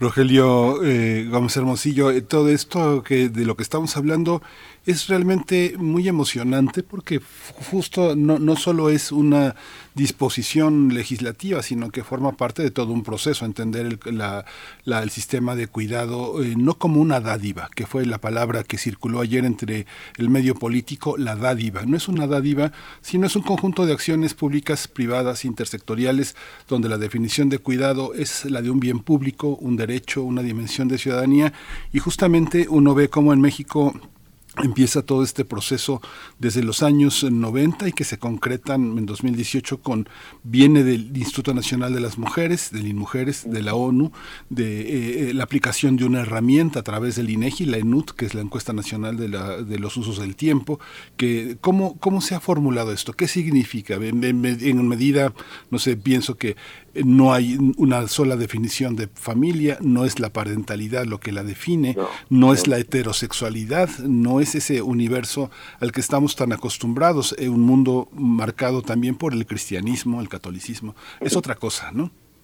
Sí, no, es un derecho de las personas y, y en fin, es, o sea, es una, a ver, el cuidado es una, primero es la condición que requieren pues personas que tienen una condición, digamos, especial que lo podemos reconocer claramente en la primera infancia, ¿no? Los, bebés, las, bebés, ¿no? Tienen un año, dos años, no se pueden valer sí mismas, no van a la escuela, tienen que darles de comer, hay que hacer todo por ellas. Claramente es un sector de población que requiere, que requiere cuidados y bueno, pero también las personas ya adultas mayores, ya muy grandes, ¿no? Muchas de ellas requieren un cuidado especial, pero también las personas que tienen discapacidades más fuertes, ¿no? Que, no ven o no pueden moverse o discapacidad mental requieren algún cuidado especial, por eso se hablaba alguna vez de especiales, pues todos estos, todas estas personas, las niñas y los niños, las, personas adultos mayores, las personas con discapacidad, tienen el derecho al cuidado. Todos nosotros, nosotras, ustedes, Berenice, Miguel Ángel y yo, en algún momento hemos requerido y podemos requerir cuidado. Entonces, de entrada es eso, ¿no? Este reconocimiento del derecho y como bien dices de un, bien público, de valor público, porque hoy está privado en la casa. Hoy pareciera que el cuidado es un asunto, pues cada quien, ¿no? La mamá, la tía, la abuela. Y entonces viene el asunto este de, la, de, esta visión tradicional de familia que tanto daño nos ha hecho, de, no, pues ahí está la, la mamá, ¿no? Sí, pero, pero no está la mamá, además, no por fuerza, ¿por qué? ¿No?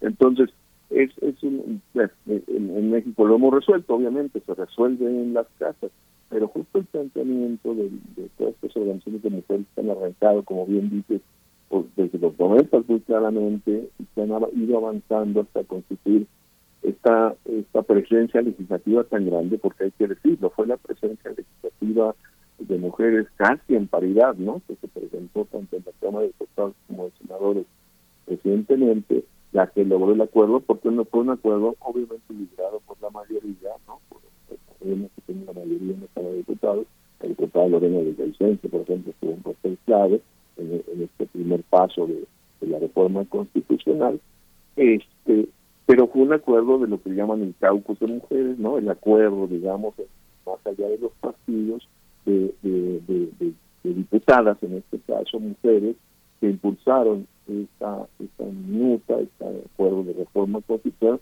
que ya fue aprobado en la Cámara de Diputados a fines de 2020, ya hace más de un año, un año, un poco más.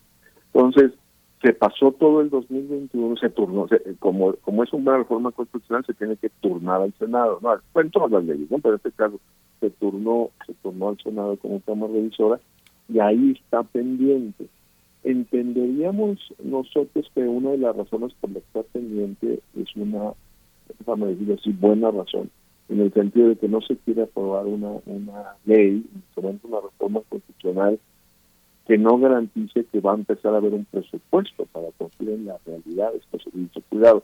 Y ahí tenemos plena coincidencia, es decir, poner en la constitución que hay que dar un sistema de cuidados y que es un derecho tener que estar los hogares en impuesto a las mujeres, pues está padre ponerlo por escrito, pero hay que, eso tiene que, eso conlleva una obligación del Estado mexicano de construir un conjunto de, servicios que hoy no tenemos.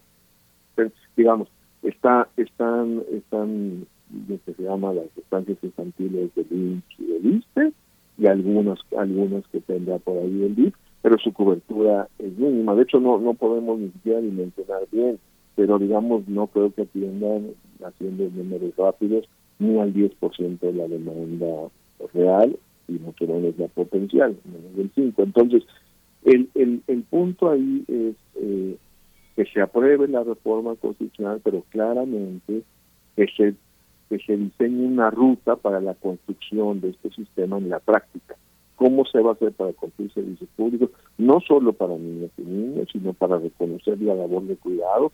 Algunas veces será en el hogar, mujeres que cuiden, por ejemplo, a sus familiares con discapacidad o algo así. En fin, tiene que haber diferentes modalidades que, que corresponden más bien ya a la parte no constitucional, sino de una ley, ¿no? Una ley eh, reglamentaria de esta, de esta reforma constitucional y sobre todo que se empiece a construir eh, tanto el diagnóstico de la necesidad, eh, de la demanda, digamos, real y potencial, como los diferentes modelos de atención que se pueden hacer, porque, digamos, eh, están los servicios públicos que hoy conocemos, como las estancias infantiles del y que en teoría son cerca de los centros de trabajo para la gente que tiene, ¿no? En esos centros de trabajo. Pero esa es una modalidad que está muy bien, por supuesto, y que debe crecer, pero que no todo el mundo tiene ese tipo de trabajo, ni todo el mundo está en esa circunstancia. Entonces también había este otro modelo más, más social, popular, que surgió de la sociedad civil, de movimientos populares, me acuerdo, me acuerdo muy bien cómo, cómo arrancaron este tipo de, de, ¿no? de estancias infantiles, de centros de desarrollo infantil desde la organización propia de los movimientos eh, urbanos, ¿no? Recuerdo mucho en la Ciudad de México varios, y que son pues las madres que se pero para prestar el servicio de una manera pública, es decir, como un servicio y entonces eh, pues obviamente remunerado y con estándares. Ya tenemos una ley, por ejemplo, para, para el cuidado infantil, que necesitaríamos también los estándares para el de personas con discapacidad, las personas adultas mayores, en fin, todo otro tipo de circunstancias, porque no nada más es, diría alguien, perdón coloquialmente, no es en Chile en otra, ¿no? Hay gente que el cuidado tiene su, su dimensión que es muy importante valorar en, su, en sus requerimientos específicos, en sus estándares de calidad. Todo eso debe caminar, en Miguel Ángel Berenice, todo eso es lo que está apuntando y por eso sí nosotros resaltamos la urgencia y resaltamos la urgencia por el tamaño, 14 millones y medio de mujeres que ni siquiera pueden salir a trabajar, o el otro dato, mujeres que sí están trabajando, fíjate, todas hicimos la, cuenta justo con la con la encuesta nacional de uso del tiempo del INEGI, y como bien dices, es importantísimo para esto, y dijimos, a ver, y las mujeres que trabajan por lo menos siguen se libran de esto, y no, 39 horas a la semana, otra jornada completita dedicada a tareas de trabajos domésticos y servicios de cuidado. Entonces, hay ahí, hay ahí claramente una dimensión de género, una desigualdad de género, posición, ¿no? Una obligación impuesta eh, que debe que debe que debe modificarse y eso pues eh, tiene tiene que tiene que tiene que corresponder con la creación de estos de estos servicios públicos de una manera gradual progresiva digamos como dice la Constitución en su artículo primero es un derecho y los derechos avanzar progresivamente no puede, no por fuerza tiene que ser de un día para otro, no se podría. Y, ahora todo el mundo tiene derecho, pues no, pero hay que progresivamente avanzar para que sí, para que todo mundo, toda persona tenga derecho a ser cuidado y toda persona pueda acceder a algún servicio entonces se creen los servicios públicos y los mecanismos para que eso para que eso para que eso para que eso funcione. Entonces ahí está ahí está el, el, el el, reto, ahí está la ruta, digamos, ah, hay quienes plantean, pues, el, mujeres debería por lo menos el presupuesto para encargar al INEGI ya los estudios de demanda potencial, para empezar a valorar cuáles pueden ser los modelos, ¿no? Porque si nos estamos tardando, y lo que decíamos, la urgencia es el tamaño de la de la de, la, de los millones, 14 millones y medio de mujeres que no, ¿no? Que no pueden salir a buscar trabajo, este pero también, pues, digo, no sé si las 14 millones quieran trabajar, pero entonces y sabemos por su condición socioeconómica que muchos de ellas si pudieran hacerlo lo harían, de hecho las encuestas así lo muestran, pero eso es lo que hay que medir. Y luego está el asunto de qué le pasaría a la economía con la incorporación de las de las, de las mujeres a la digamos lo que se llama la población económicamente activa, como si hubieran estado activas, ¿verdad? Pero bueno, con remuneración y ya, ya, la economía, pues tendría un crecimiento evidente. O sea, los países con mayor participación laboral femenina tienen mayores tasas de crecimiento y mercados internos más fuertes, es como más lógico. y, diríamos nosotros agregamos desde la sociedad la pobreza y habría menos pobreza porque los hogares tendrían mejor ingreso. Entonces, ese, ese, ese impulso positivo incluso haría que el costo de generar los servicios, porque va a haber un costo, es una inversión fuerte, se va a ir recuperando porque también va a aumentar la, el tamaño de la economía, la restauración fiscal, en fin, es decir, tendríamos una, un, un, un círculo virtuoso, una dinámica positiva de alimentación desde esta situación que de entrada es un derecho y que de entrada rompe uno de los factores de desigualdad sustantiva entre hombres y mujeres por esta obligación de puesta. Entonces, de entrada hay que hacerlo porque hay que romper esta, este factor de desigualdad estructural entre hombres y mujeres por esta obligación impuesta de que tienen que estar en su casa cuidando, pero tiene toda esta misión positiva de impulso a la economía y de crecimiento económico que es benéfica para todo el mundo y que puede también lograr mayor equilibrio en la situación y en la relación más igualitaria entre hombres y mujeres que la verdad que nos haría mucho bien como país y a nivel mundial. Pues Rogelio Gómez Hermosillo, un último comentario ya para el cierre de esta charla. Eh, por supuesto que estaremos y, estamos esperando eh, que se arrojen los resultados de la próxima encuesta de la ENVIRE 2021, la encuesta nacional sobre la dinámica mm, de las relaciones en los hogares, porque pues esta, esto tiene, esta cuestión tiene una parte que se resuelve en lo privado, pero también otra que le toca a lo público. En lo privado, desde las prácticas familiares, filiales, en lo cultural, incluso en lo social, en lo colectivo, y otra en lo público. En esa cuestión de lo público, ¿cómo ven ustedes desde Acción Ciudadana frente a la pobreza, pues las expectativas eh, para que esto avance en el Congreso, especialmente o específicamente en el Senado de la República? ¿Cómo lo ven? Eh, pues qué posibilidades hay para que salga y para que baje a las leyes necesarias y todo, todo el circuito, pues institucional, presupuestal, en políticas públicas que requiere un sistema nacional de cuidados, pues de estas dimensiones de las de las que entendemos y estamos hablando. Ya, pues mira, yo, yo veo buenas posibilidades, nosotros nos estamos sumando, si quiero ser muy claro que la acción ciudadana frente a la pobreza, y más yo hablando como hombre, nos estamos sumando a, la exigencia que han encabezado eh, los colectivos, las redes de organizaciones de mujeres y por el derecho al cuidado que han estado impulsando esto, las mismas legisladoras, ¿no? Que han, que han estado ya presentando, bueno, quienes presentaron la, la minuta que ya fue por en la Cámara de Diputados y que tiene desde el Senado, la senadora Manu de, de Moreno y otras.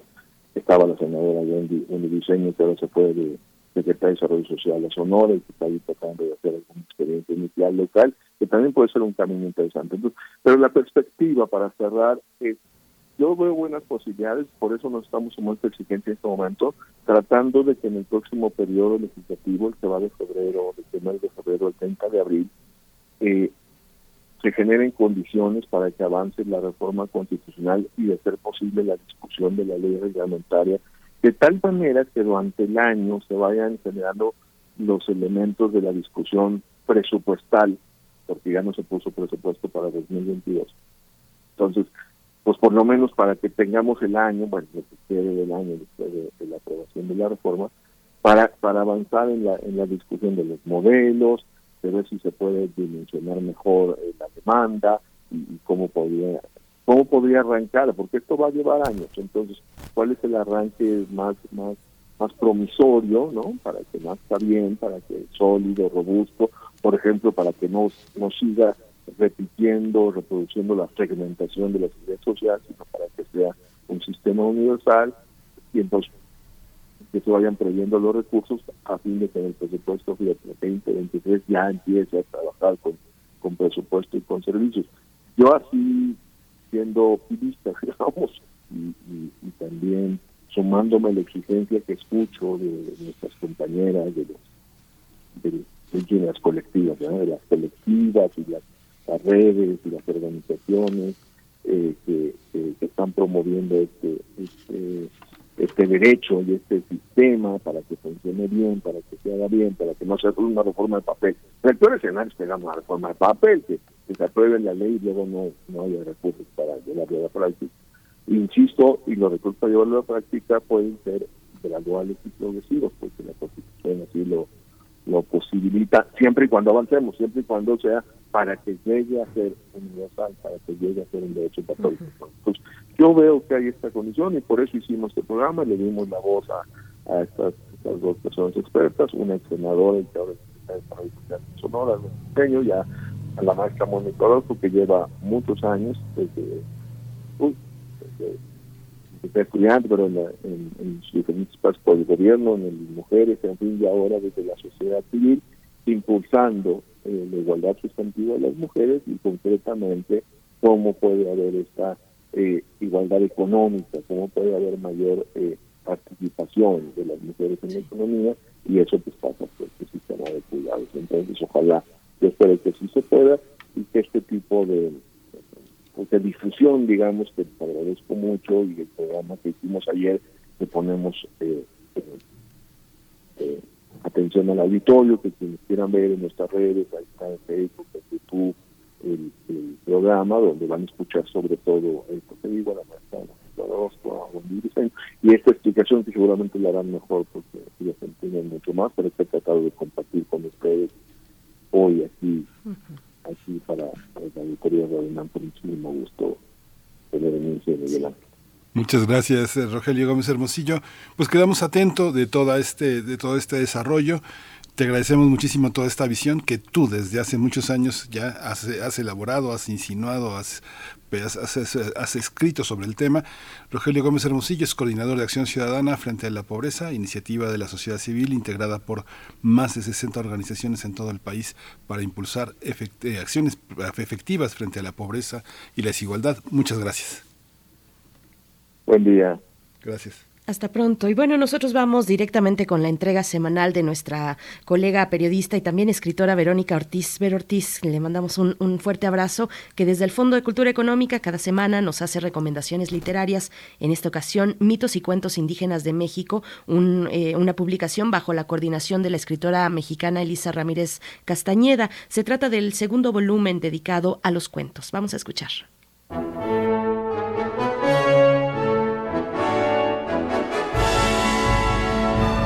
Saludos muy afectuosos para todo el equipo de primer movimiento. Alegría y salud en este nuevo año, también para ustedes los y las radioescuchas. Tuve la suerte de armarme de buenos libros para este fin de año y principios del 2022 que me acompañaron estas dos semanas. Y tienen que ver con cuentos, porque seguí leyendo los 160 cuentos populares mexicanos recopilados y reescritos por Fabio Morábito, eh, ya se los había recomendado la semana, hace dos semanas. También me devoré el de la premiada autora alemana Antonia Michaelis.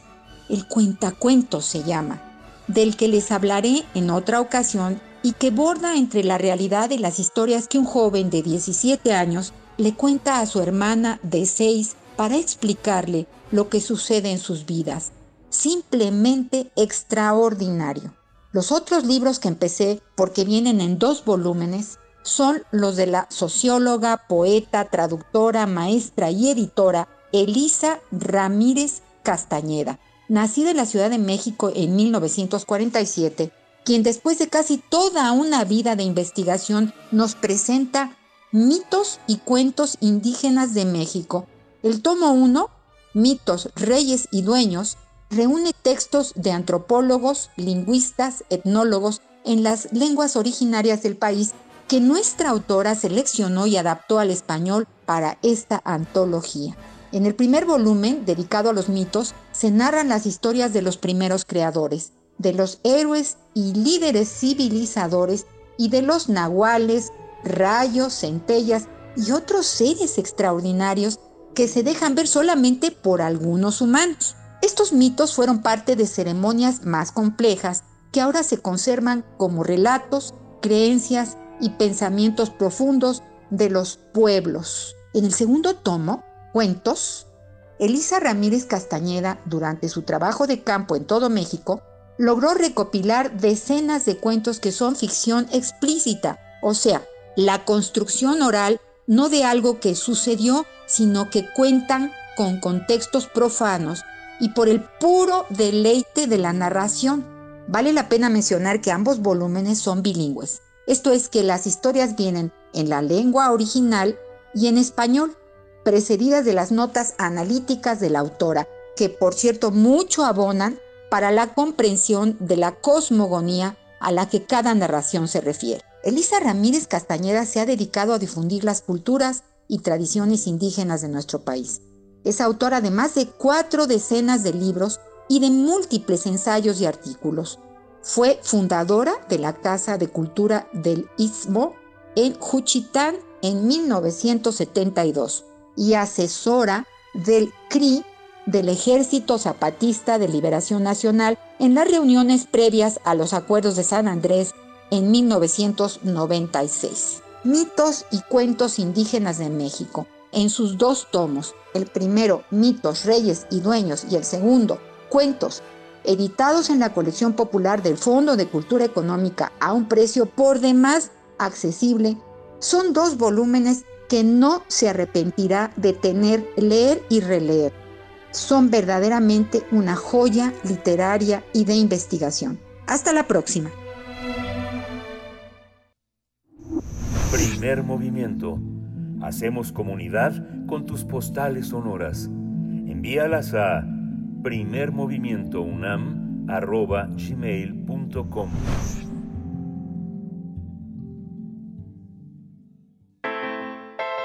Nota Internacional los gobiernos de México y Estados Unidos instalaron el Grupo de Alto Nivel de Seguridad, basado en el pacto conocido como Entendimiento Bicentenario, que marca el fin de la llamada Iniciativa Mérida y abre una nueva etapa de entendimiento y colaboración entre ambas naciones. Mediante este grupo, los dos países buscan dar operatividad a los acuerdos y políticas en materia de seguridad para propiciar una adecuada cooperación garantizando el respeto mutuo a la soberanía y velando la seguridad de los ciudadanos. De manera conjunta, México y Estados Unidos también buscarán combatir la violencia, la corrupción, así como el reclutamiento de grupos vulnerables por parte de criminales.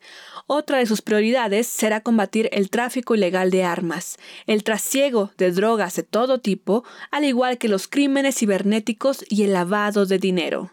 El entendimiento bicentenario surgió a partir de diálogos de alto nivel entre funcionarios de México y Estados Unidos.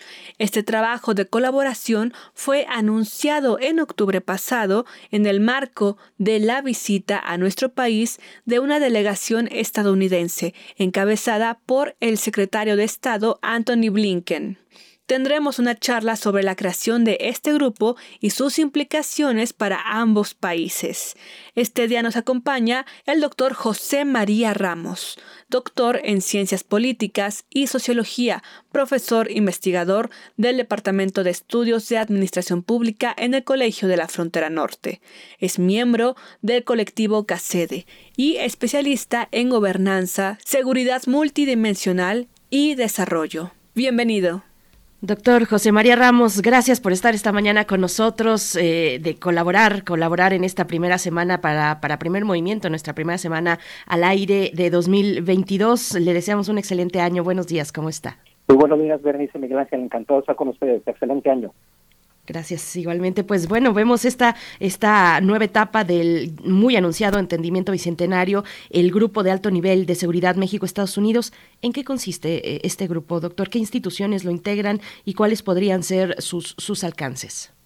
Mira, sin duda alguna es, una, es un grupo muy importante porque, como le la nota informativa, eh, sustituye Iniciativa Mérida, una iniciativa que surgió en el año 2008, que creó ciertos logros, pero que generó otro tipo de problemas es relevante porque, vaya, pues pretende combatir una diversidad de problemas que se han visto en los últimos años, los temas de la eh, violencia, homicidio doloso, trata de personas, entre otros.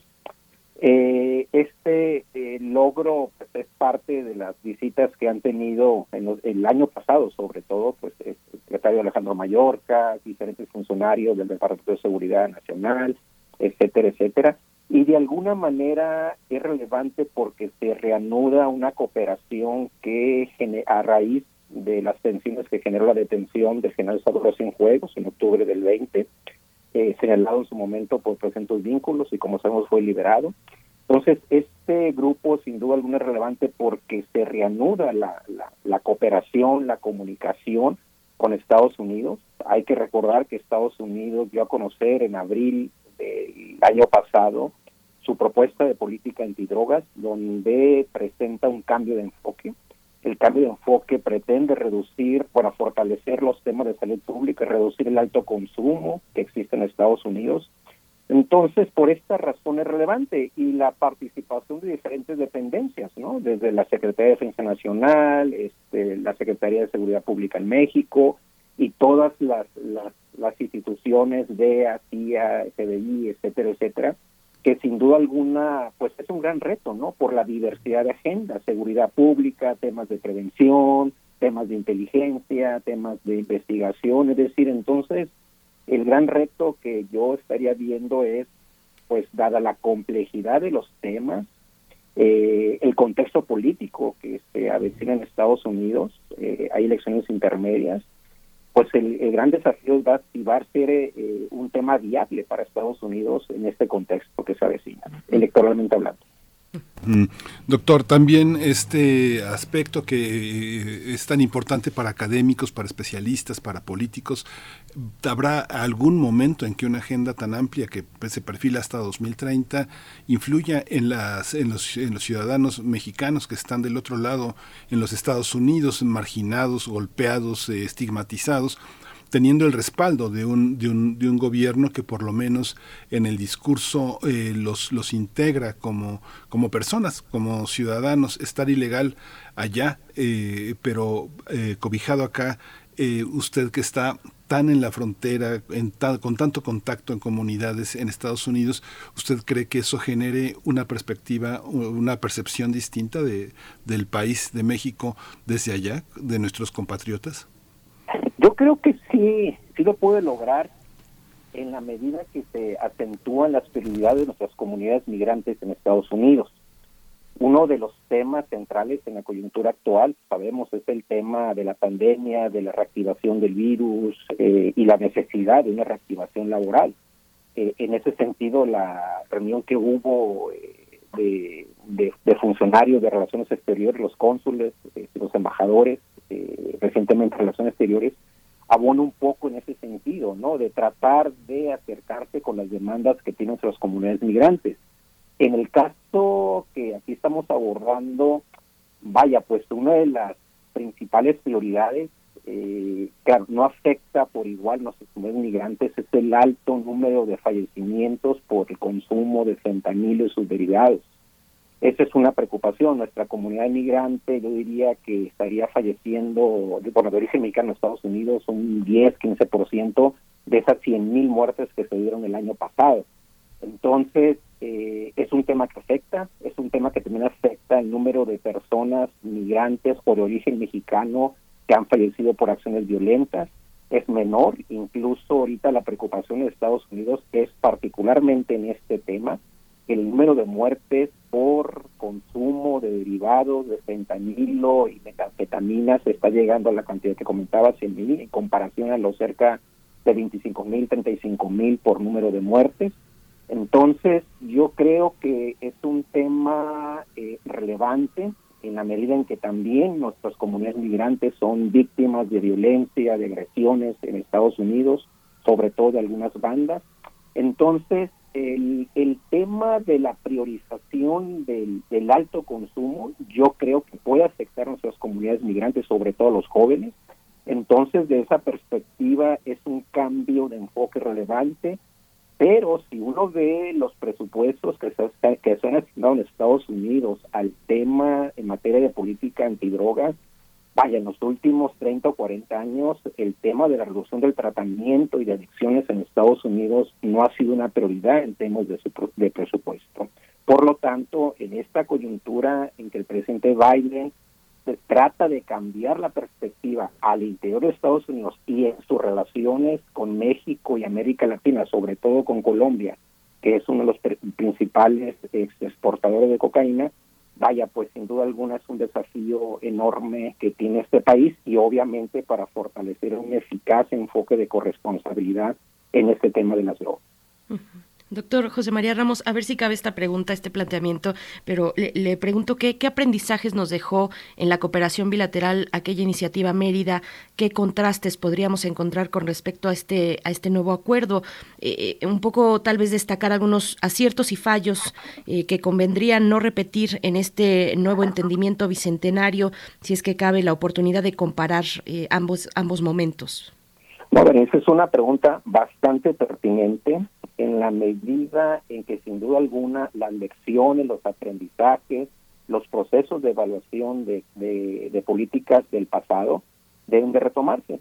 Considero que los temas fundamentales que avanzó Iniciativa Mérida fue un tema, fueron los temas de profesionalización de los diferentes actores vinculados con las diferentes áreas de prevención, de investigación, de inteligencia, gobiernos estatales, gobiernos federales, etcétera, etcétera.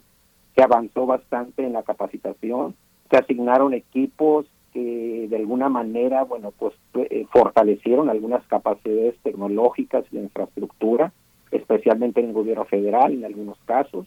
Se fortalecieron los temas de prevención eh, en algunos en algunos municipios, eh, estados, la colaboración de de USAID, sin duda alguna fue muy importante, lo sigue siendo.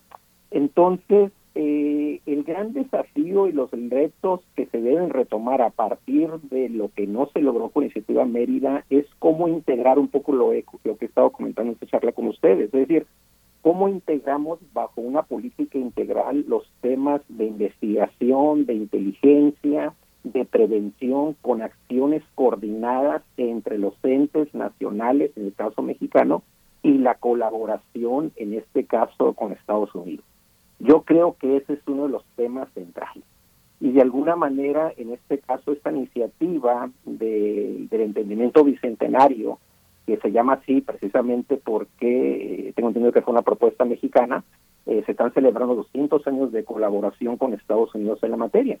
Entonces, eh, aquí la, la diferencia con el 2008, cuando se dio a conocer en Ciudad Mérida, es que la complejidad de los problemas son mucho mayores que, en aquel entonces. Por lo tanto, las acciones, estrategias en estos temas de prevención, de inseguridad, de inteligencia, de coordinación eficaz, deben ser muy, pero muy importantes y sobre todo porque estamos hablando de un incremento importante en los últimos tres o cuatro años de consumo de metanfetaminas que se elaboran de una manera muy fácil y que los ingresos son muy importantes, ¿no? Entonces, creo que va por ahí de alguna manera estas estrategias que sin duda alguna van a implicar este, priorizar agendas, ¿no? Entonces, yo insistiría en el contexto electoral porque Llama la atención que la iniciativa de política antidroga se da a conocer en abril eh, por parte de Estados Unidos y si ustedes, y si recordamos muy bien,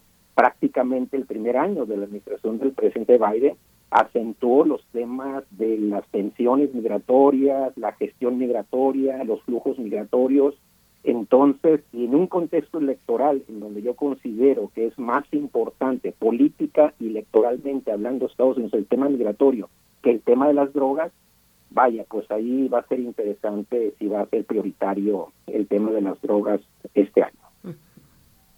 Pues doctor, muchas gracias por esta intervención. Yo creo que vamos a tener mucho que mucho que platicar, muchas muchas dimensiones del problema como usted lo como usted lo propone, doctor José María Ramos, doctor en Ciencias Políticas y Sociología, profesor, investigador del Departamento de Estudios de Administración Pública en nuestro querido Colegio de la Frontera Norte. Muchas gracias, muchas gracias por estar con nosotros.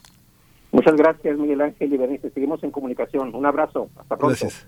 Hasta pronto. Feliz año, doctor José María Ramos. Y pues bueno, ahí está este primer avance eh, con el grupo de alto nivel de seguridad eh, y, que, se encuentra en el contexto de este entendimiento bicentenario con muchos, muchos retos.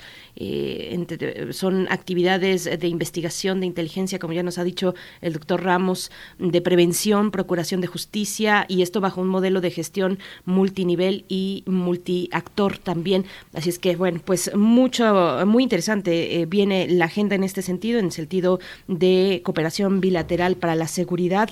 Y vamos, vamos ya a, a despedirnos en estos momentos de la radio Nicolaita, ya son las 8 con 58 minutos de la mañana. Les hacemos la invitación para que el día de mañana viernes nos volvamos a encontrar en el 104.3 en Radio Nicolaita eh, a las 8 de la mañana. Nosotros vamos a ir con música a cargo de María Centeno. Mala es el, el título de esta canción con la que nos despedimos de, este, de esta segunda hora. Después iremos al corte y volvemos.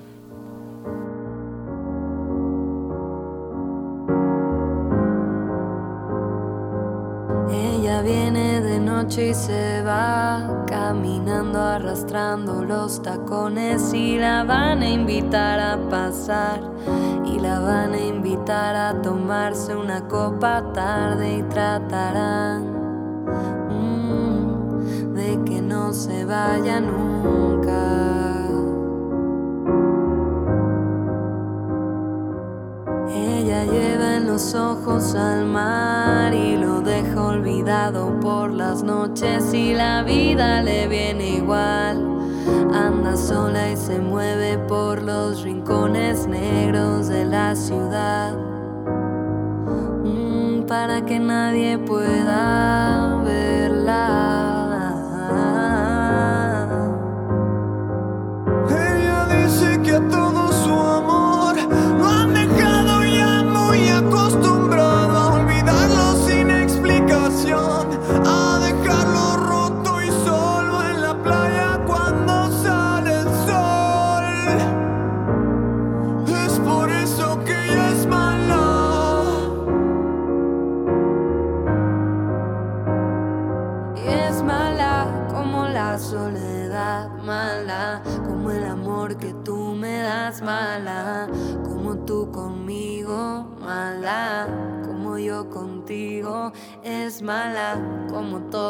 Cuando aquí estás, mala como tenerte que olvidar, mala como tú conmigo, mala como yo contigo.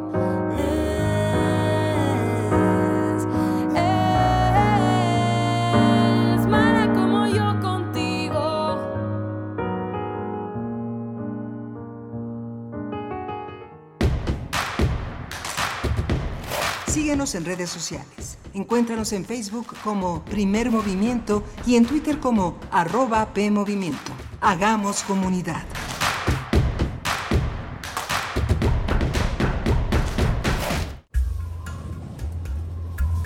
A lo largo de los años, la especie humana ha dejado una huella de destrucción en el planeta. Estamos muy cerca del punto de no retorno. Este es el momento de realizar nuestro cambio de conciencia. Habitare. Agenda ambiental inaplazable. Te invitamos a escuchar las labores que hacen nuestras científicas y científicos para tratar de salvar nuestra casa. Y las recomendaciones para que desde tu trinchera ayudes a cuidar el ambiente. Todos los lunes a las 16 horas por el 96.1 de FM. Radio UNAM. Experiencia sonora.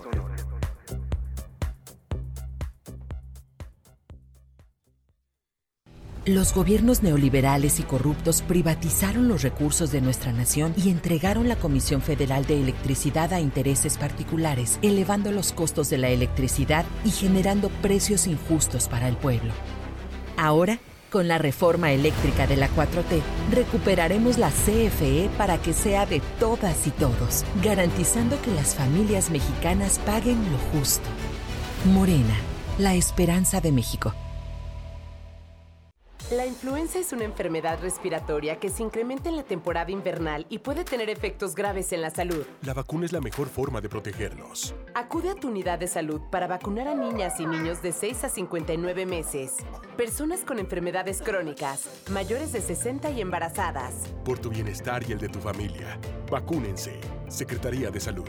Gobierno de México. Este programa es público, ajeno a cualquier partido político. Queda prohibido su uso para fines distintos a los establecidos en el programa.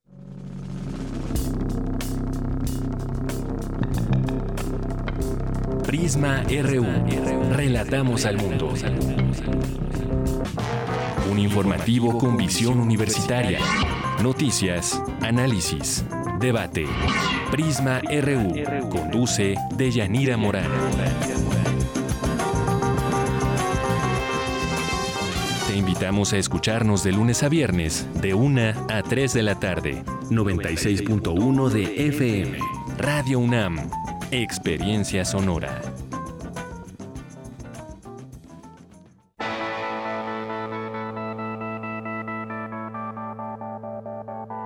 La imaginación al poder.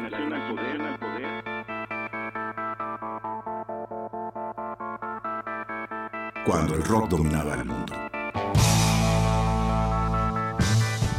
Todos los viernes a las 18.45 horas por esta estación. 96.1 TFM. Radio UNAM, Experiencia Sonora.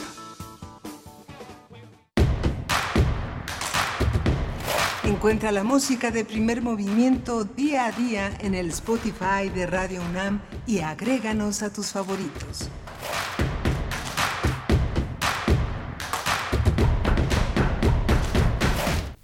Hola, buenos días. Ya son las 9 de la mañana con 4 minutos de este jueves 13 de enero jueves de mundos posibles y de muchos eh, territorios de la imaginación. Estamos aquí en Adolfo Prieto 133, Arturo González conduciendo, tripulando, timoneando esta nave, eh, esta nave radiofónica que es Radio UNAM. Está Violeta Berber en la asistencia de producción, eh, Frida Saldívar en la voz, en la voz también de las presentaciones y de esta de este apoyo enorme que hace posible este concierto, este concierto vocal que es primer movimiento en la producción ejecutiva también y mi compañera Berenice Camacho en la conducción de este espacio. Buenos días, Berenice. Buenos días, Miguel Ángel Quemain, y también está nuestra audiencia, que es el elemento central, el fundamental de nuestra labor cotidiana, que algunos, algunos eh, dedican algunos momentos, un tiempo para también escribirnos en redes sociales, si lo hacen, y si no, también es un privilegio poder llegar hasta ustedes cada mañana. Está por acá Carmen Valencia, eh, varios comentarios respecto a esta cuestión de la, la creación del Sistema Nacional de Cuidados. Carmen Valencia nos dice, nos da los buenos días y dice, es un tema muy delicado, muy difícil. Hay veces que el cuidado de alguien no es precisamente impuesto, sino que no hay de otra. Alguien tiene que hacerlo y contratar a alguien a veces es peligroso para las personas que hay que cuidar. Saludos, Carmen. Eh, Rosario Durán Martínez también nos saluda por acá y dice Magnolia Hernández con el mismo tema, el cuidado lo necesitamos todas las personas, el cuidado para una vida digna de ser vivida como algo que nos hace humanos. Pues bueno, sí, ahí está lo que lo que comenta Carmen en Valencia, eh, a veces, mm, bueno, son por supuesto cuidados que se tienen que realizar, pero, pero bueno, la magnitud de la cuestión es tan, tan importante que se requiere de, este, de, de, esta avanzada, de este apoyo por parte del sector público, del, del gobierno, pues como políticas públicas, como eh, poner eh, una coordinación de institucional a cargo y, en el empeño de esta cuestión de los trabajos de cuidado, en el que pues muchas mujeres sobre todo mujeres, no solamente, pero muchas mujeres pues estamos en, en, esta cuestión y muchas, muchas veces dejamos de lado algún desarrollo profesional u otras cuestiones importantes para la vida personal con eh, pues la impronta de, de, tener a alguien bajo nuestro cuidado. Pero bueno, les agradecemos mucho sus comentarios. Está también por acá eh, R. Guillermo que ya nos saluda en redes sociales, había estado muy desaparecido por ahí. R. Guillermo nos dice, hola, buenos días y buen año 2022. Igualmente para ti, querido R. Guillermo, te saludamos desde acá y bueno, a todos los que están escribiendo, muchas gracias por esta participación en redes sociales. Tendremos, como ya dices, Miguel Ángel, los mundos posibles con el doctor Betancourt, que nos planteará algunos buenos deseos, o al menos deseos geopolíticos 2022, y, y, lo, y lo, comparte y lo divide de esta manera, nueva, nueva división política, robots asesinos y autos voladores. Vamos a ver de qué se trata después de la poesía necesaria con esta participación del doctor Alberto Betancourt Miguel Ángel.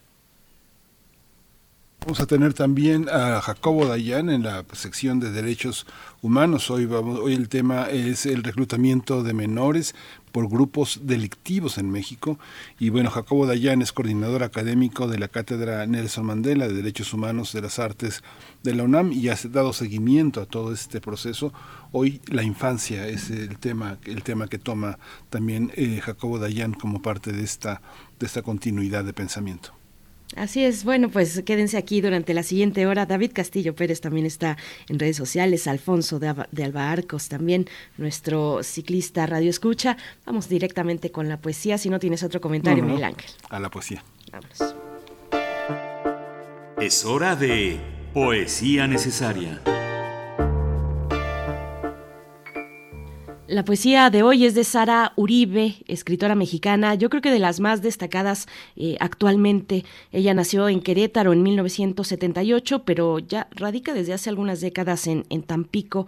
Y bueno, su poesía intenta, yo creo que con éxito, exponer formas escriturales eh, propositivas, cuestionadoras también. Y, bueno, sin duda nos deja en sus libros con, mayores expectativas de lo que vendrá en su producción escritural. Así lo hizo con Antigua González y recientemente también con el título eh, Un montón de escritura para nada, un libro publicado por Dharma Books en el que la autora eh, Sara Uribe indaga en las contradicciones de la producción de escritura en este siglo. Es un libro pues eh, que no es complaciente, es un libro fuerte también y de este libro se desprende el poema que les voy a compartir. Casi todos los poemas en este libro, un montón de escritura para nada, tienen títulos larguísimos y además hace un juego Sara Uribe con Dharma Books con el diseño eh, editorial eh, es parte de la propuesta literaria misma, así es que bueno, es muy interesante acercarse a esta obra de Sara Uribe y este poema se titula Poema en que el anunciante parafrasea para refutar por falsas una serie de estulticias en torno al origen y naturaleza flagrantes de la poesía y dice de esta manera. Si te dicen que solo puedes escribir poesía si has sufrido, si estás sufriendo, si sabes inequívocamente que sufrirás, que toda escritura debe partir de la herida, créeme, te están mintiendo. Ni lo de abandonar esperanza alguna, ni lo de fallar como, como un idiota, ni los infiernos de lava en los cuales arder, no tampoco lo, de arrojarse por las, por las bordas, ni lo de las 26 reencarnaciones para poder redactar como el bate fantoche de sombrero y moño que recita sus poemas de memoria para impresionar. Créeme, no lo necesitas. No somos loros y, las y la declamación es una técnica afortunadamente en desuso, lo siento, lo de las cantinas y el lodo, el cigarro entre los dedos, la barba de días, la torrecita de marfil, la erudición y la pureza de tu voz. No, la sabiduría tampoco. Lo de tener que haber vivido para poder escribir, lo de pulir un poema durante seis años, lo de tiempo de respiración del poema, lo del poema fundacional. Créeme, es pura construcción de personaje.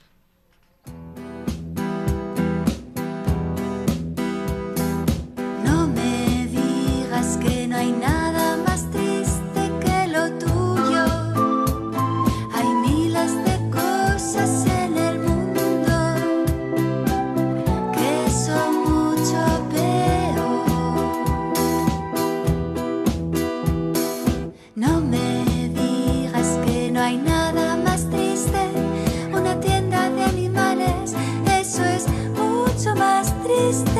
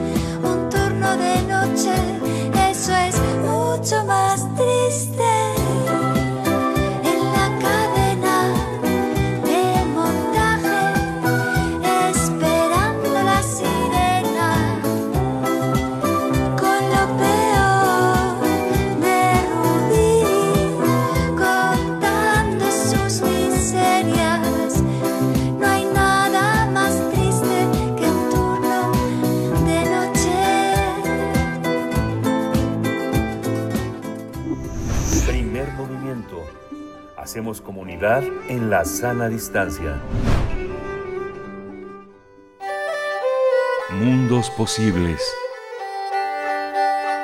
La primera entrega de los mundos posibles en este año 2022 llega con deseos geopolíticos, nueva división política, robots, asesinos y autos voladores que nos presentará en una reflexión el doctor Alberto Betancourt. Él es doctor en historia, profesor de la Facultad de Filosofía y Letras de esta casa de estudios y ahí también coordina el observatorio del G20 y como siempre nos acompaña los jueves aquí en primer movimiento. Doctor Alberto Betancourt, feliz año, te deseamos lo mejor en este arranque del 2022 que te encuentres con mucha salud y mucha mucho gozo en tu vida. ¿Cómo estás? Muchas gracias, Berenice. Pues un saludo también con mucho cariño, mis mejores deseos para ti, para Miguel Ángel, para todos nuestros amigos que nos hacen pues el favor de hacer comunidad juntos cada mañana. Pues se desea, por supuesto, un feliz año creativo, combativo y pues eh, con agradecimiento con la vida, ¿no? Con todos sus fulgores. Gracias, Alberto. Y bueno, pues eh, qué gusto volver a encontrarnos y quisiera compartir con ustedes ahora el resultado de un ejercicio que hemos hecho ya durante varios años que consiste en revisar las actividades que realizan algunos de los hombres más poderosos del mundo. En este caso escogí cuatro, Joe Biden, Vladimir Putin, Xi Jinping y Narendra Modi. Eh, integré un corpus con los discursos que ellos pronunciaron en la semana previa a la Navidad y hasta, digamos, la semana posterior al Año Nuevo, para tratar de detectar, tanto en sus actividades eh, navideñas y sus discursos de Año Nuevo, como en las actividades que los, que los rodean, algunos de los deseos geopolíticos que ellos instilaron en estos días. Entonces, si les parece bien, quizá podríamos asomarnos al resultado de esta investigación. Veamos adelante, doctor Alberto Betancourt. Bueno, pues eh, las los cuatro jefes de Estado que acabo de mencionar jalonearon intensamente el tablero del mundo entre Navidad y Año Nuevo, y yo diría que su estira y afloja incluyó, pues prácticamente, en cierto sentido, negociar la división política de Europa y Asia, incluyó también lo que podríamos llamar un, un amago nuclear, en un momento más me referiría a que, de qué estoy hablando, y afortunadamente su posterior desactivación, e incluyó temas también bastante extraños cuando ya yo el título, ahorita que lo mencionabas Berenice, pues veía yo que se oye así casi como viaje de ácido, pero pues es el mundo en el que estamos viviendo real, eh, los temas que ellos tocaron pues incluyó también, a pesar de que están tan confrontados y al borde de la, no, no diría al borde de la guerra, afortunadamente no, pero sí en unas relaciones muy, muy tensas en las que no se descarta un escenario bélico, eh, a pesar de eso, pues las potencias, particularmente Estados Unidos y Rusia, se pusieron de acuerdo y sabotearon un acuerdo que se estaba procesando en la Convención sobre Armas Convencionales de la, de la ONU para prohibir el uso de robots asesinos en los conflictos. Y aquí por robots asesinos, pues me refiero a máquinas manejadas por inteligencia artificial que toman decisiones respecto a disparar o no respecto hacia personas. Y bueno, pues también entre los temas que tocaron, y eso es lo que le daba así un poco de toque de literatura bit a este análisis geopolítico, pues es el hecho de que también, eh, particularmente en el caso de Xi Jinping, pues hubo eh, una intensa actividad encaminada a crear empresas incubadoras, start-up, que están destinadas a producir autos voladores y que ya han obtenido algunos resultados. Entonces, pues les propongo comenzar con la manera en la que Joe Biden eh, pasó la, los días previos a la Navidad y sobre todo los días eh, que transcurren entre la Navidad y el Año Nuevo. Voy a comenzar citando una nota de la revista Newsweek en la cual eh, que se produjo que se publicó el día 7 de diciembre y se señala que ese mismo día, el martes 7 de diciembre, Vladimir Putin y Joe Biden sostuvieron una videoconferencia para discutir sobre la concentración de tropas rusas en la frontera con Ucrania. Y el asunto aquí es que unas horas después, dos senadores norteamericanos, Roger Wicker y Jimmy Hoffe, alentaron públicamente al presidente Biden a incrementar su asistencia militar a Ucrania e incluso amenazarlo con lanzar un primer ataque nuclear.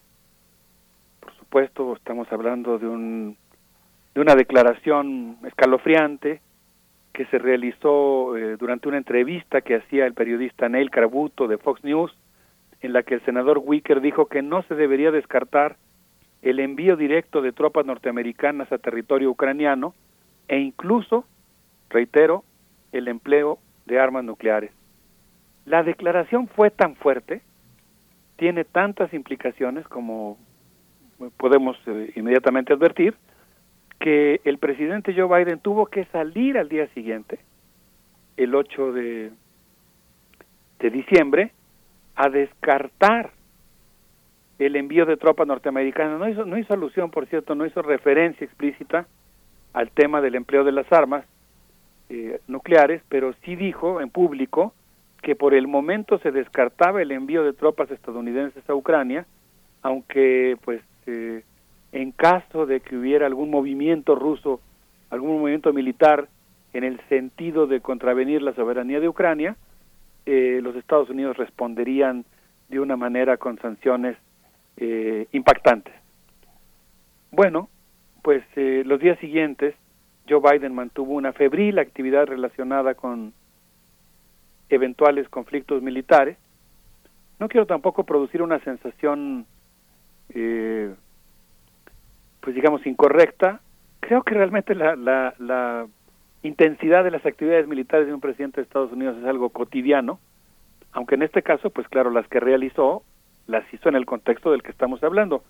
El día 21 de diciembre, tres días antes de la Navidad, la Casa Blanca ofreció una conferencia de prensa extraña en la que el principal informador fue un funcionario no identificado que no se encontraba presente en la sala blanca, que expresó por videoconferencia los resultados eh, de su evaluación de una reunión que sostuvo en Israel con Eyal Hulata, quien es consejero de Seguridad Nacional de Israel, y que de cuya reunión con él, eh, pues se dijo que se habían abordado y se había llegado a acuerdos en relación al tema de la situación en Irán, y en esa conferencia, insisto, extraña porque se dijo no podemos revelar el nombre de la persona que está rindiendo el informe, es un alto funcionario del gobierno de los Estados Unidos, ahí una periodista, Nadia Vilavasi, de Al Arabilla, de la estación de televisión Al Arabilla, le preguntó si había discrepancias entre Israel y Estados Unidos sobre un ataque directo, un ataque militar aéreo a Irán y la respuesta de este enigmático funcionario que hablaba desde la oscuridad, digamos, desde la, oscuridad del anonimato, fue literalmente la siguiente. Lo que puedo decir es que impediremos por cualquier medio que Irán obtenga armas nucleares. Y ese mismo día Joe Biden modificó la sección 303 de la Ley de Producción para la Defensa, que implicó considerar como estratégicos una serie de materiales y procesos que están relacionados con eh, tuberías para la fabricación de naves marítimas y producción de submarinos de ataque clase Virginia. Entonces, como vemos, pido, pues, no, sé si cabe la expresión, una disculpa por tocar temas tan siniestros, pero que al mismo tiempo son tan relevantes y que me parece que es muy importante que tengamos una mirada mexicana, informada, detallada sobre este tipo de acontecimientos. Eso no impidió que el día de la de la, de la Nochebuena Joe Biden y su esposa pues eh, encendieran eh, un árbol de Navidad que se conoce en los Estados Unidos como el árbol nacional de Navidad durante un evento que contó con la participación de los cantantes y las cantantes eh, Patti LaBelle quien pues tiene una voz prodigiosa y cantó cito fragmento de su canción este es el mejor tiempo del año cuando se escuchan las campanitas de Navidad. En ese mismo concierto también participó Billy Porter, quien con su atuendo así muy vistoso interpretó eh, Espero que tengas una pequeña buena Navidad y en su lírica dijo Deja los problemas fuera de tu vista. Los problemas quedaron a miles de millas de distancia. Estamos viviendo nuevamente en los años dorados. Obviamente la canción preexiste a un discurso que había pronunciado muy recientemente Joe Biden, pero en el que se refiere también a este, este asunto de los años dorados. Ahí estuvo presente en este evento de Navidad, eh, en el jardín de la Casa Blanca, el cantante Juan Esteban Aristizábal, mejor conocido como Juanes, siempre muy solícito ante la Casa Blanca y ahí estuvo eh, entusiasta en el evento. Y unas horas más tarde en el Hospital Nacional Infantil de Washington, un hospital importantísimo que atiende una gran variedad de enfermedades con mucho profesionalismo, a la fronda de un árbol navideño y tras elaborar farolitos, Joe Biden y su pareja, Jill Biden, eh, la primera dama, leyeron a un grupo de niños, Berenice Miguel Ángel, un cuento llamado No olvides que Dios bendice a nuestros soldados. Eh, entiendo que es un cuento escrito por la propia Jill Biden. A mí, francamente, me produce una sensación un poco gore eh, escoger ese cuento para Navidad. Es un cuento que está destinado, según ella misma explicó, para explicarle a los niños lo que se siente crecer en una familia militar y posteriormente el estudio Walt Disney Corporation produjo un video con este libro y lo transmitió a todas las habitaciones del hospital. E, e, es una escena, eh, insisto, un poco oscura, ¿no? casi como de humor negro, eh, pensar en esta forma de, de celebrar la Navidad, Berenice Miguel Ángel. Sí, Alberto Betancourt. Bueno, yo creo que nada de qué disculparse lo que mencionas hace un momento, porque así cerró 2021 y 2022 nos saluda con, además, con un nuevo conflicto que, que sí divide un poco eh, o, llama a Rusia a, gestionar eh, esta inestabilidad estratégica en varios frentes. Mencionas Ucrania, pero bueno, está ahí también tangencialmente eh, que, que, reúne de nuevo en tensiones a Rusia y Estados Unidos el conflicto en Kazajistán, cuando el presidente kazajo pide apoyo a Rusia para enviar tropas a su frontera y apoyar al gobierno eh, con, eh, las, revueltas sociales que, están en este conflicto que surge con la cuestión de las gasolinas, pero que tiene un trasfondo mucho más antiguo, eh, doctor Alberto Betancourt. Así es que, bueno, otro de los elementos que se suman a este, pues, esta división política que llamas tú, estos, estas tensiones entre líderes del mundo de, la que nos estás compartiendo esta mañana, Alberto Betancourt. Me, sorprende, me, bueno, me sorprende y no porque siempre es el caso de las preguntas así muy muy eh, afiladas, muy muy exactas que haces, pero me sorprende porque veo que pues tienes así una visión geopolítica geográfica muy muy precisa, ¿no? Realmente efectivamente lo que está pasando en Ucrania y lo que está pasando en Kazajstán eh, es eh, algo que, que que está ligado, ¿no? Digamos que forma parte de una serie de movimientos que están ocurriendo en la zona y si revisamos lo que hizo Vladimir Putin, eh, pues tienes toda la razón en esta observación que tú haces, ¿no? Eh, quisiera yo mencionar que tras el colapso de la URSS, ocurrido en 1991, Rusia no solo arrió la bandera de la olla y el martillo, sino que también reinstaló el águila imperial que hoy enmarca en la bandera la figura de Vladimir Putin, eh, normalmente en los eventos, y también hizo otra cosa, retrocedió en el calendario juliano, al calendario juliano, por lo que Putin celebró la Navidad no el 24 de diciembre, sino el 7 de enero de nuestro calendario gregoriano. Comió soshivo, un, guisadito de, bueno, un guisadito, una sopita, digamos, de, de trigo, y festejará, está festejando el Año Nuevo justamente el día de hoy. Es lo que los rusos llaman el viejo año nuevo, es decir, el año nuevo, de acuerdo al calendario juliano al que ellos regresaron. Fue parte de las cosas, de estas regresiones, digamos, que tuvo Rusia, ¿no? Pero aquí entramos justamente al tema que tú estás mencionando, ¿no? En realidad, eh, de acuerdo a Terry Maizan, en su eh, conocida página de Red Voltaire, en una nota que él escribe, pues eh, él nos recuerda una serie de acontecimientos que tienen que ver con lo que tú estás mencionando ahora, Berenice, ¿no? En, en 1989, Mikhail Gorbachev aceptó la reunificación alemana y su incorporación a la OTAN. Vean de lo que estamos hablando, ¿no? Qué tiempos esos tan estrujantes, tan vertiginosos, qué difícil entender lo que estaba pasando. E incluso con tantos años de distancia, pues seguimos con muchas, con mucha necesidad de una interpretación rica de lo que ocurrió, ¿no? Y a cambio de esta, digamos, anuencia soviética para permitir la reunificación de Alemania, el acuerdo es que Estados Unidos y particularmente la OTAN renunciaran a expandirse hacia el oriente. En esa ocasión, nos recuerda la nota de Red Voltaire, la propuesta fue aceptada por Helmut Kohl, primero, después por François Mitterrand y posteriormente por George Bush. Y, Bush. y entonces la OTAN asumió oficialmente la, eh, a pesar de eso, digamos, la OTAN asume oficialmente, por de oficio, digamos, la defensa de todos los países incluidos en la Unión Europea. Y en 1993, el Consejo de la Unión Europea permitió la incorporación de varios países de Europa del Este y automáticamente, aunque esos países no formaban parte de la OTAN, formaban parte de los grupos protegidos por la OTAN.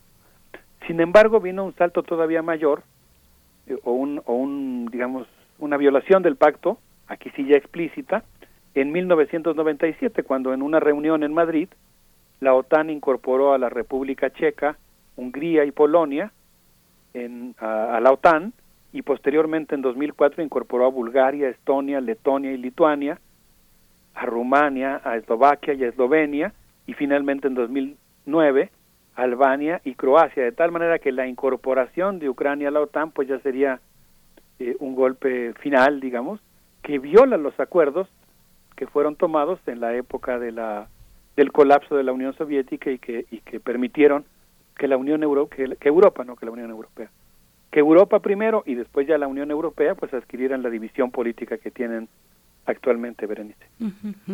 Y bueno, luego de la caída de la Unión Soviética, ya que te estás yendo a esos referentes, es que se funda esta organización de, eh, del Tratado de Seguridad Colectiva, la OTSC, que está ahora eh, en, eh, pues en la cuestión de Kazajistán, y, y, es la primera vez desde su fundación que se despliega, que hay despliegue de tropas para ayudar a algunos de los países miembros, estos países que son, bueno, por supuesto, Rusia, Armenia, Bielorrusia, Kirguistán, Kazajistán también y mm, Tayikistán está por ahí en esta en esta organización. Pues bueno, ahí está este este apunte, querido Alberto Betancourt. Sí, cómo no, Berenice, muy importante lo que dices. De hecho, los días 6 y 7 de enero Vladimir Putin sostuvo reuniones justamente, reuniones telefónicas con, con los presidentes de esta organización.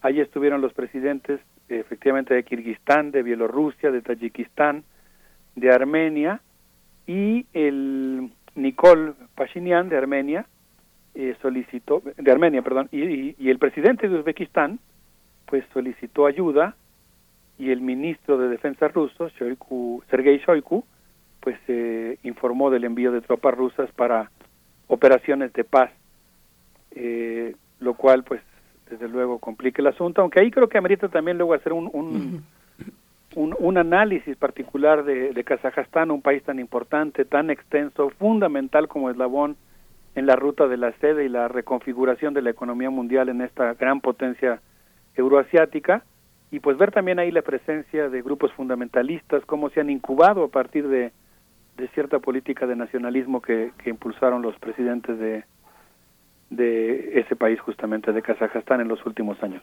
Cuántas cosas que analizar, ¿verdad?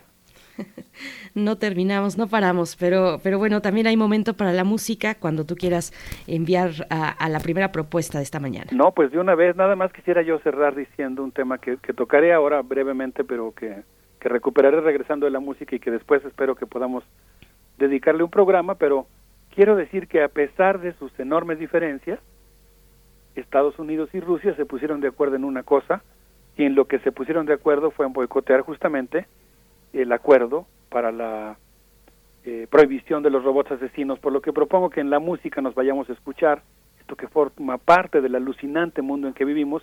Escuchemos al grupo Propeller Heads con esto que se llama Spy Breaks. A ver qué les parece, forma parte del soundtrack de la película Matrix. Mm, vamos.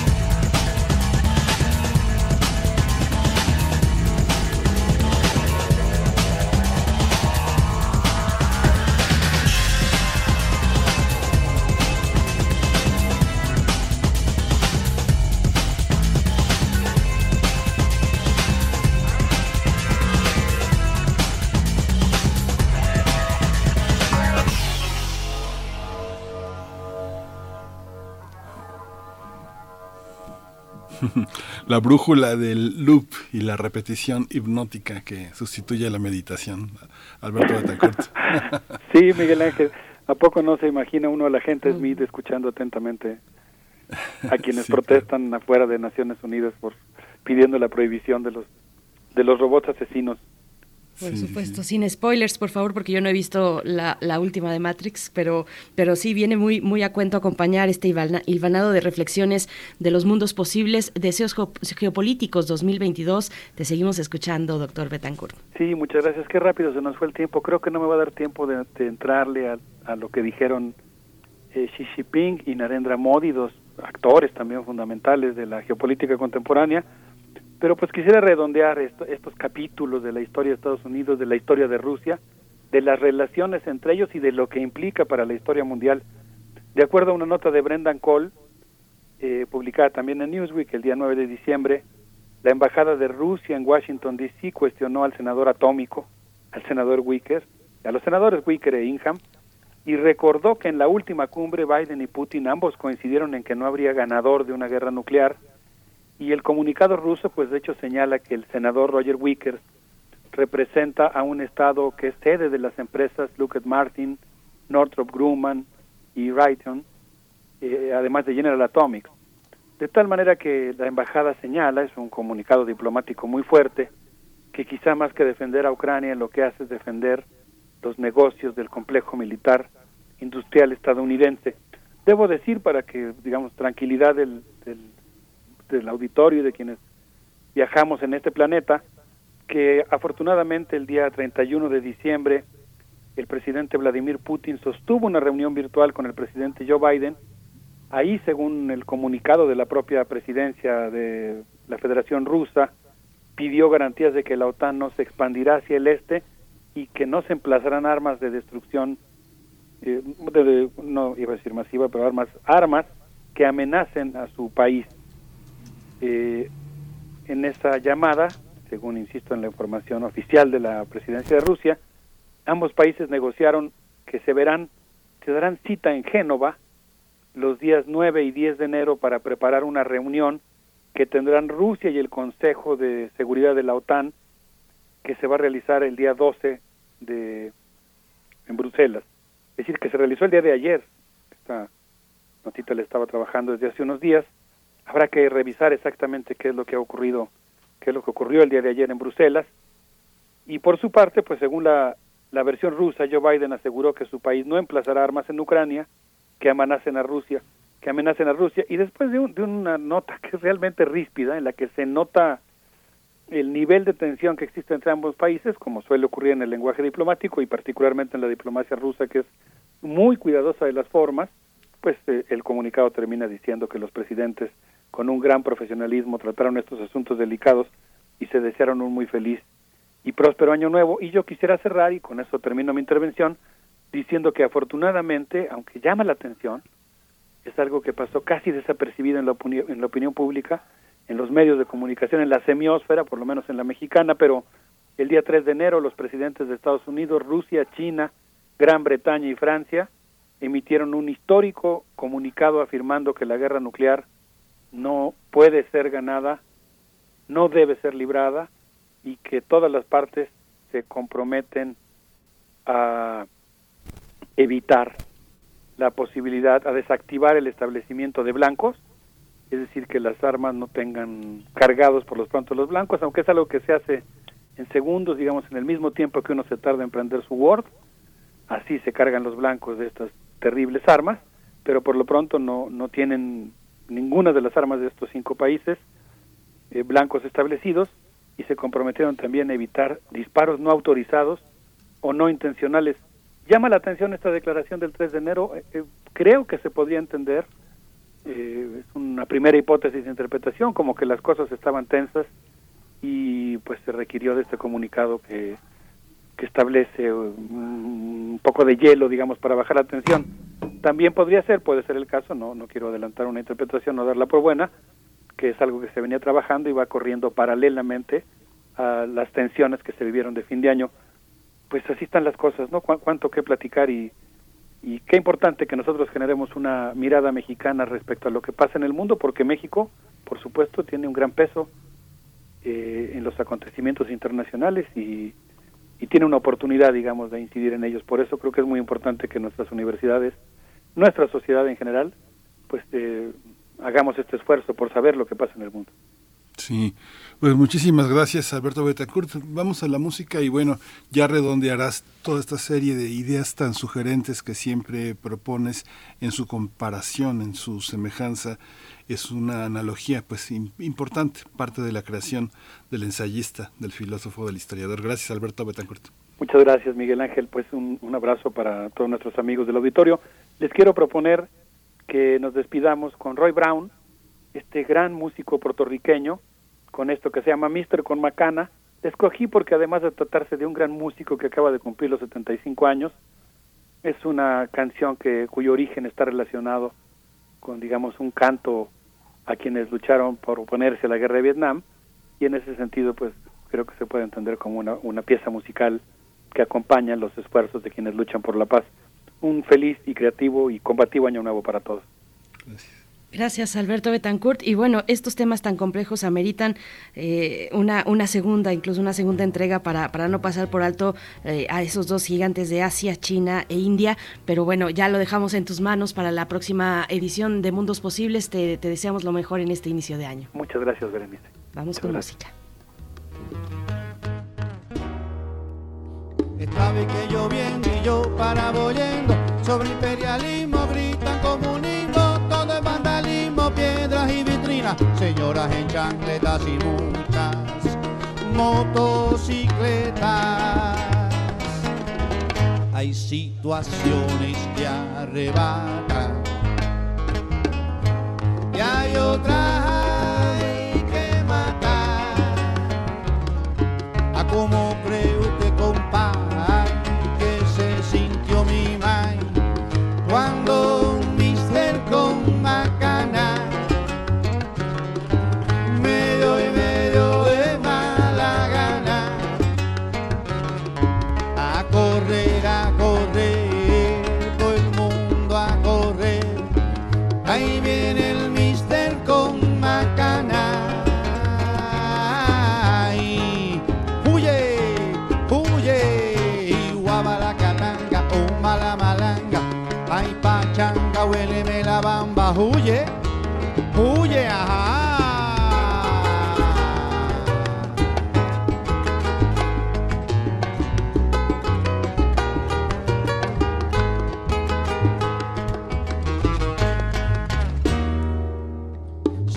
Que quema, sudar no es mi lema. Siempre estoy sudando para el rico trabajando. En nadie está llorando, gritan que si huelga, sálvese el que pueda.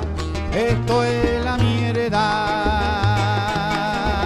Hay situaciones que arrebatan.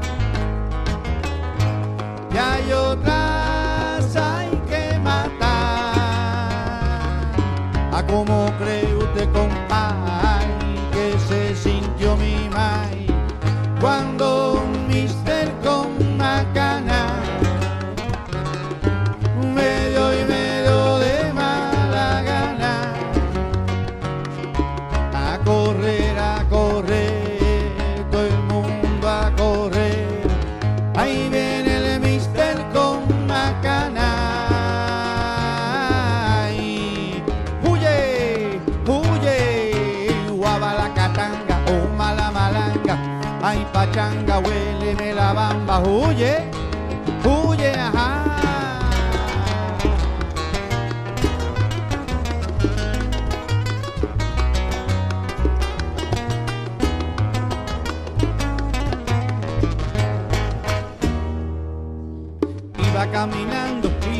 cantando, se zafó una galleta, era una treta, gritan asesino y un mister con baqueta, saca una pistola y todo por la Coca-Cola. Primer movimiento. Hacemos comunidad en la sana distancia. Libertad. Seguridad. Salud. Identidad. Alimentación. Libre desarrollo de la personalidad. Educación. Pensar nuestros derechos humanos. Damos la bienvenida a Jacobo Dayan, que ya se encuentra en la línea esta mañana para hablar del reclutamiento de menores por grupos delictivos en México. Jacobo Dayan es coordinador académico de la Cátedra Nelson Mandela de Derechos Humanos en, la- en las Artes de esta Casa de Estudios. Te saludamos con mucho gusto. Jacobo Dayan, buenos días, feliz año para ti. Igualmente, Berenice Miguel Ángel, buen año. Un abrazo. Buen año, Jacobo, igualmente. Gracias, Jacobo. Pues escuchamos, eh, recientemente ta- se, se, eh, publicó un informe por parte de la Redim con este, con este tema. Cuéntanos un poco de qué va. Sí, eh, si me permiten, eh, hace unos minutos acaba de salir también el informe anual de la organización eh, Human Rights Watch. Ujú. Es uno de los informes de derechos humanos a nivel global más esperados. No sé si valdría la pena hacer algunos comentarios y después pasamos al tema de, de, de reclutamiento, pero me parece relevante hablar sobre lo que dice Human Rights Watch sobre México. Repito, en un informe que acaba de ser emitido hace unos cuantos, una hora a lo más, que está ya disponible en la página de internet de Human Rights Watch. Por supuesto, Jacobo. Dayan. Mientras tanto, lo compartimos en redes sociales, eh, este informe del cual nos, nos vas a dar eh, algunos comentarios.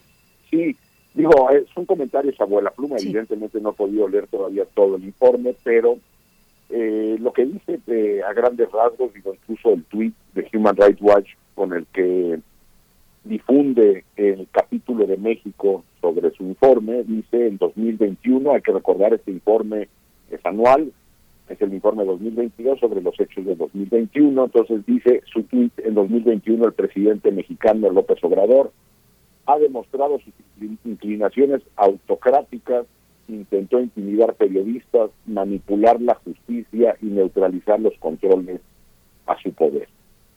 Y entrando ya al desglose y lo de menos en la parte inicial de lo que habla el informe, eh, me gustaría citar el primer párrafo, dice las violaciones de derechos humanos, incluyendo, eh, eh, repito, esto es la parte del capítulo de México de este informe de Human Rights Watch las violaciones de derechos humanos, incluyendo torturas, desapariciones forzadas, abusos contra migrantes, ejecuciones extrajudiciales, violencia de género y ataque contra periodistas independientes y defensores de derechos humanos, han continuado durante el gobierno de Andrés Manuel López Obrador, quien asumió la presidencia en 2018. Estos hechos suelen quedar impunes la implementación de las reformas legales aprobadas en 2017 y 2018 ha sido lenta y hasta el momento han, sido ineficaces para combatir la tortura y la impunidad. El diagnóstico que nos pone Human Rights Watch, bueno, pues a, ningún mexicano, a ninguna mexicana, mexicano nos debe de, de sorprender, pues probablemente a quien siga creyendo en lo que el presidente nos dice todas las mañanas, que ya no hay masacres en este país, que se acabaron las violaciones de derechos humanos en México, que ya no hay impunidad.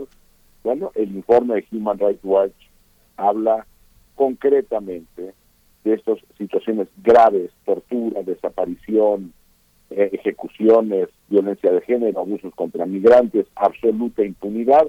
Y si nos vamos ya al, al detalle más abajo, incluso hace una crítica muy fuerte sobre el manejo de la pandemia por parte del gobierno mexicano, evidentemente sobre la política de asilo y refugio y algunos otros temas que me parece que valdría la pena, incluso el de cambio climático, el, el, rubro de cambio climático es contundente, dice como uno de los 15 mayores emisores de gases de efecto invernadero del mundo.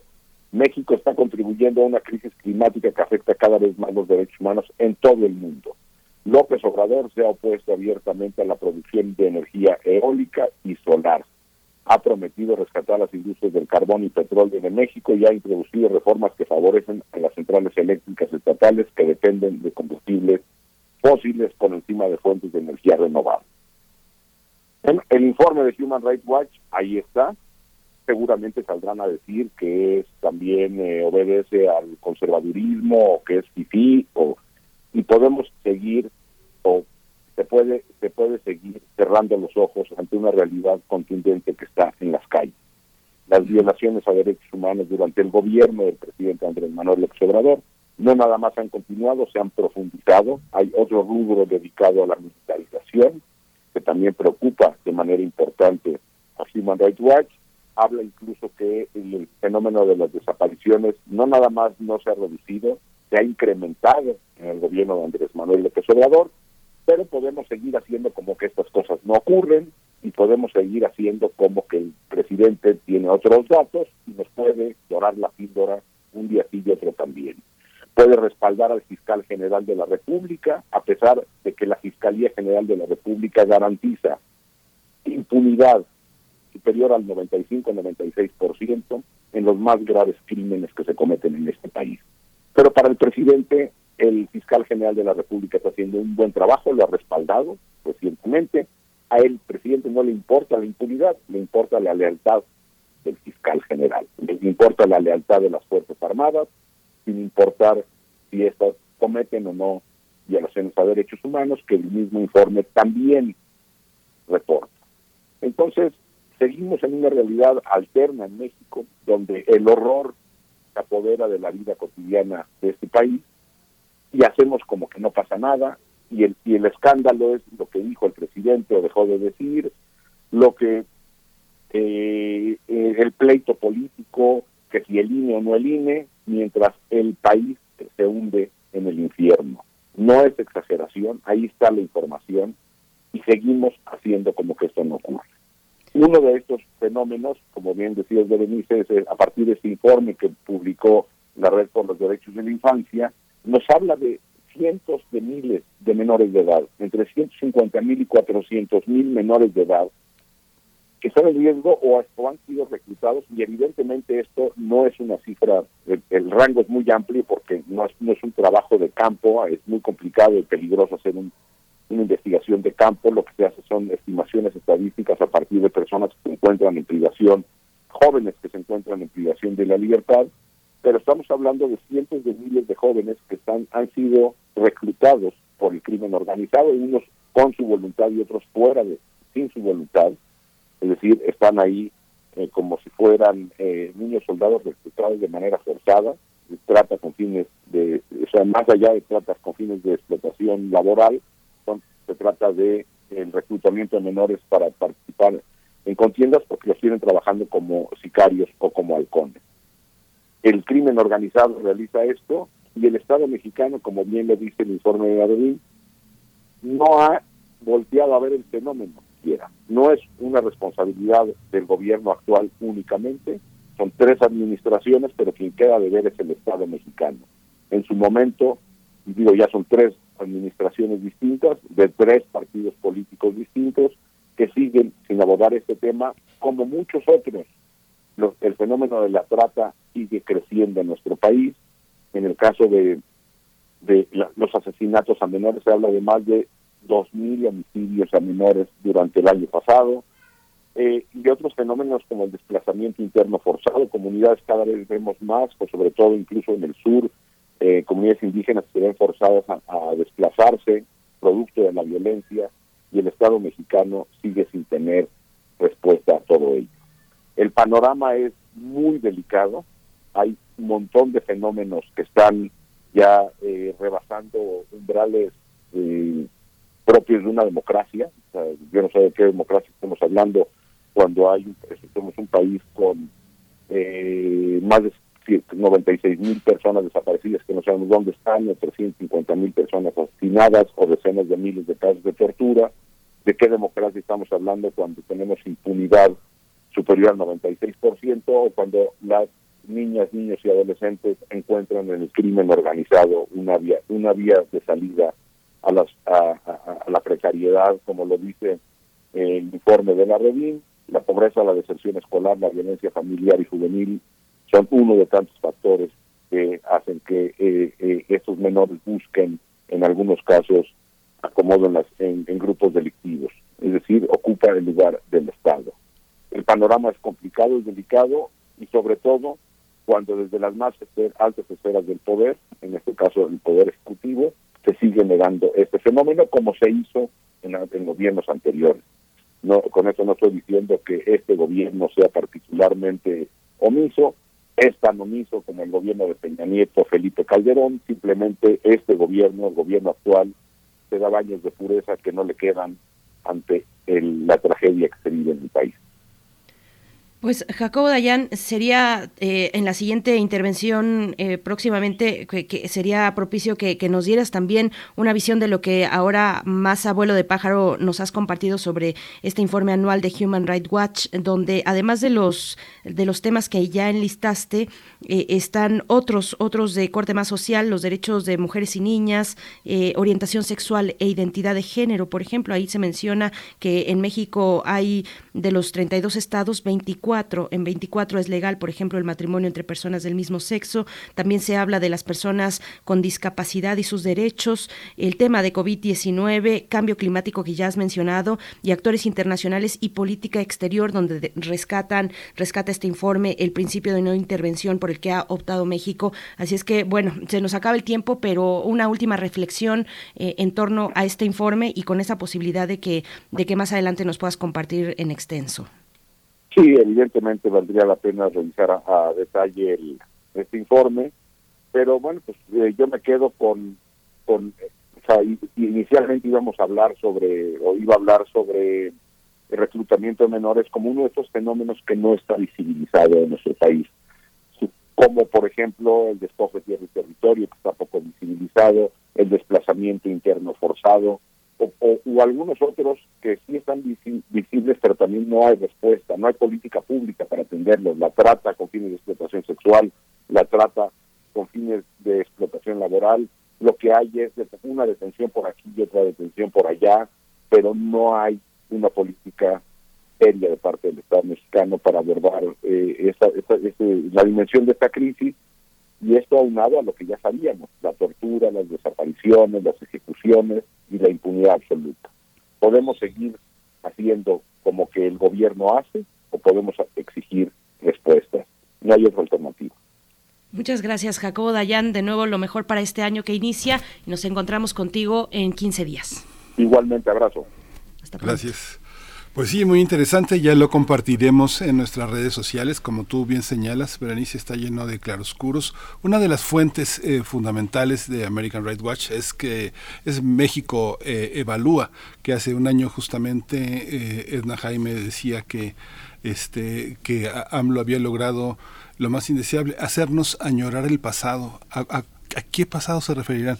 al prista, al de los privilegios, al PAN. Este, es interesante evaluar la evaluación de México Evalúa, que es una de las fuentes principales de American Rights Watch.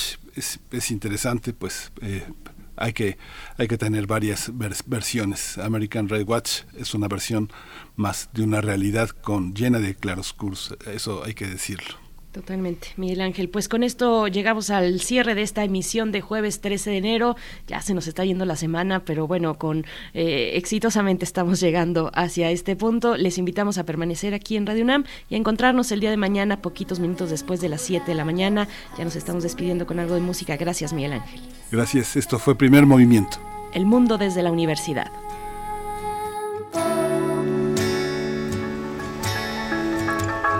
Desde te busco en la espuma donde están guardados los veranos. Ese.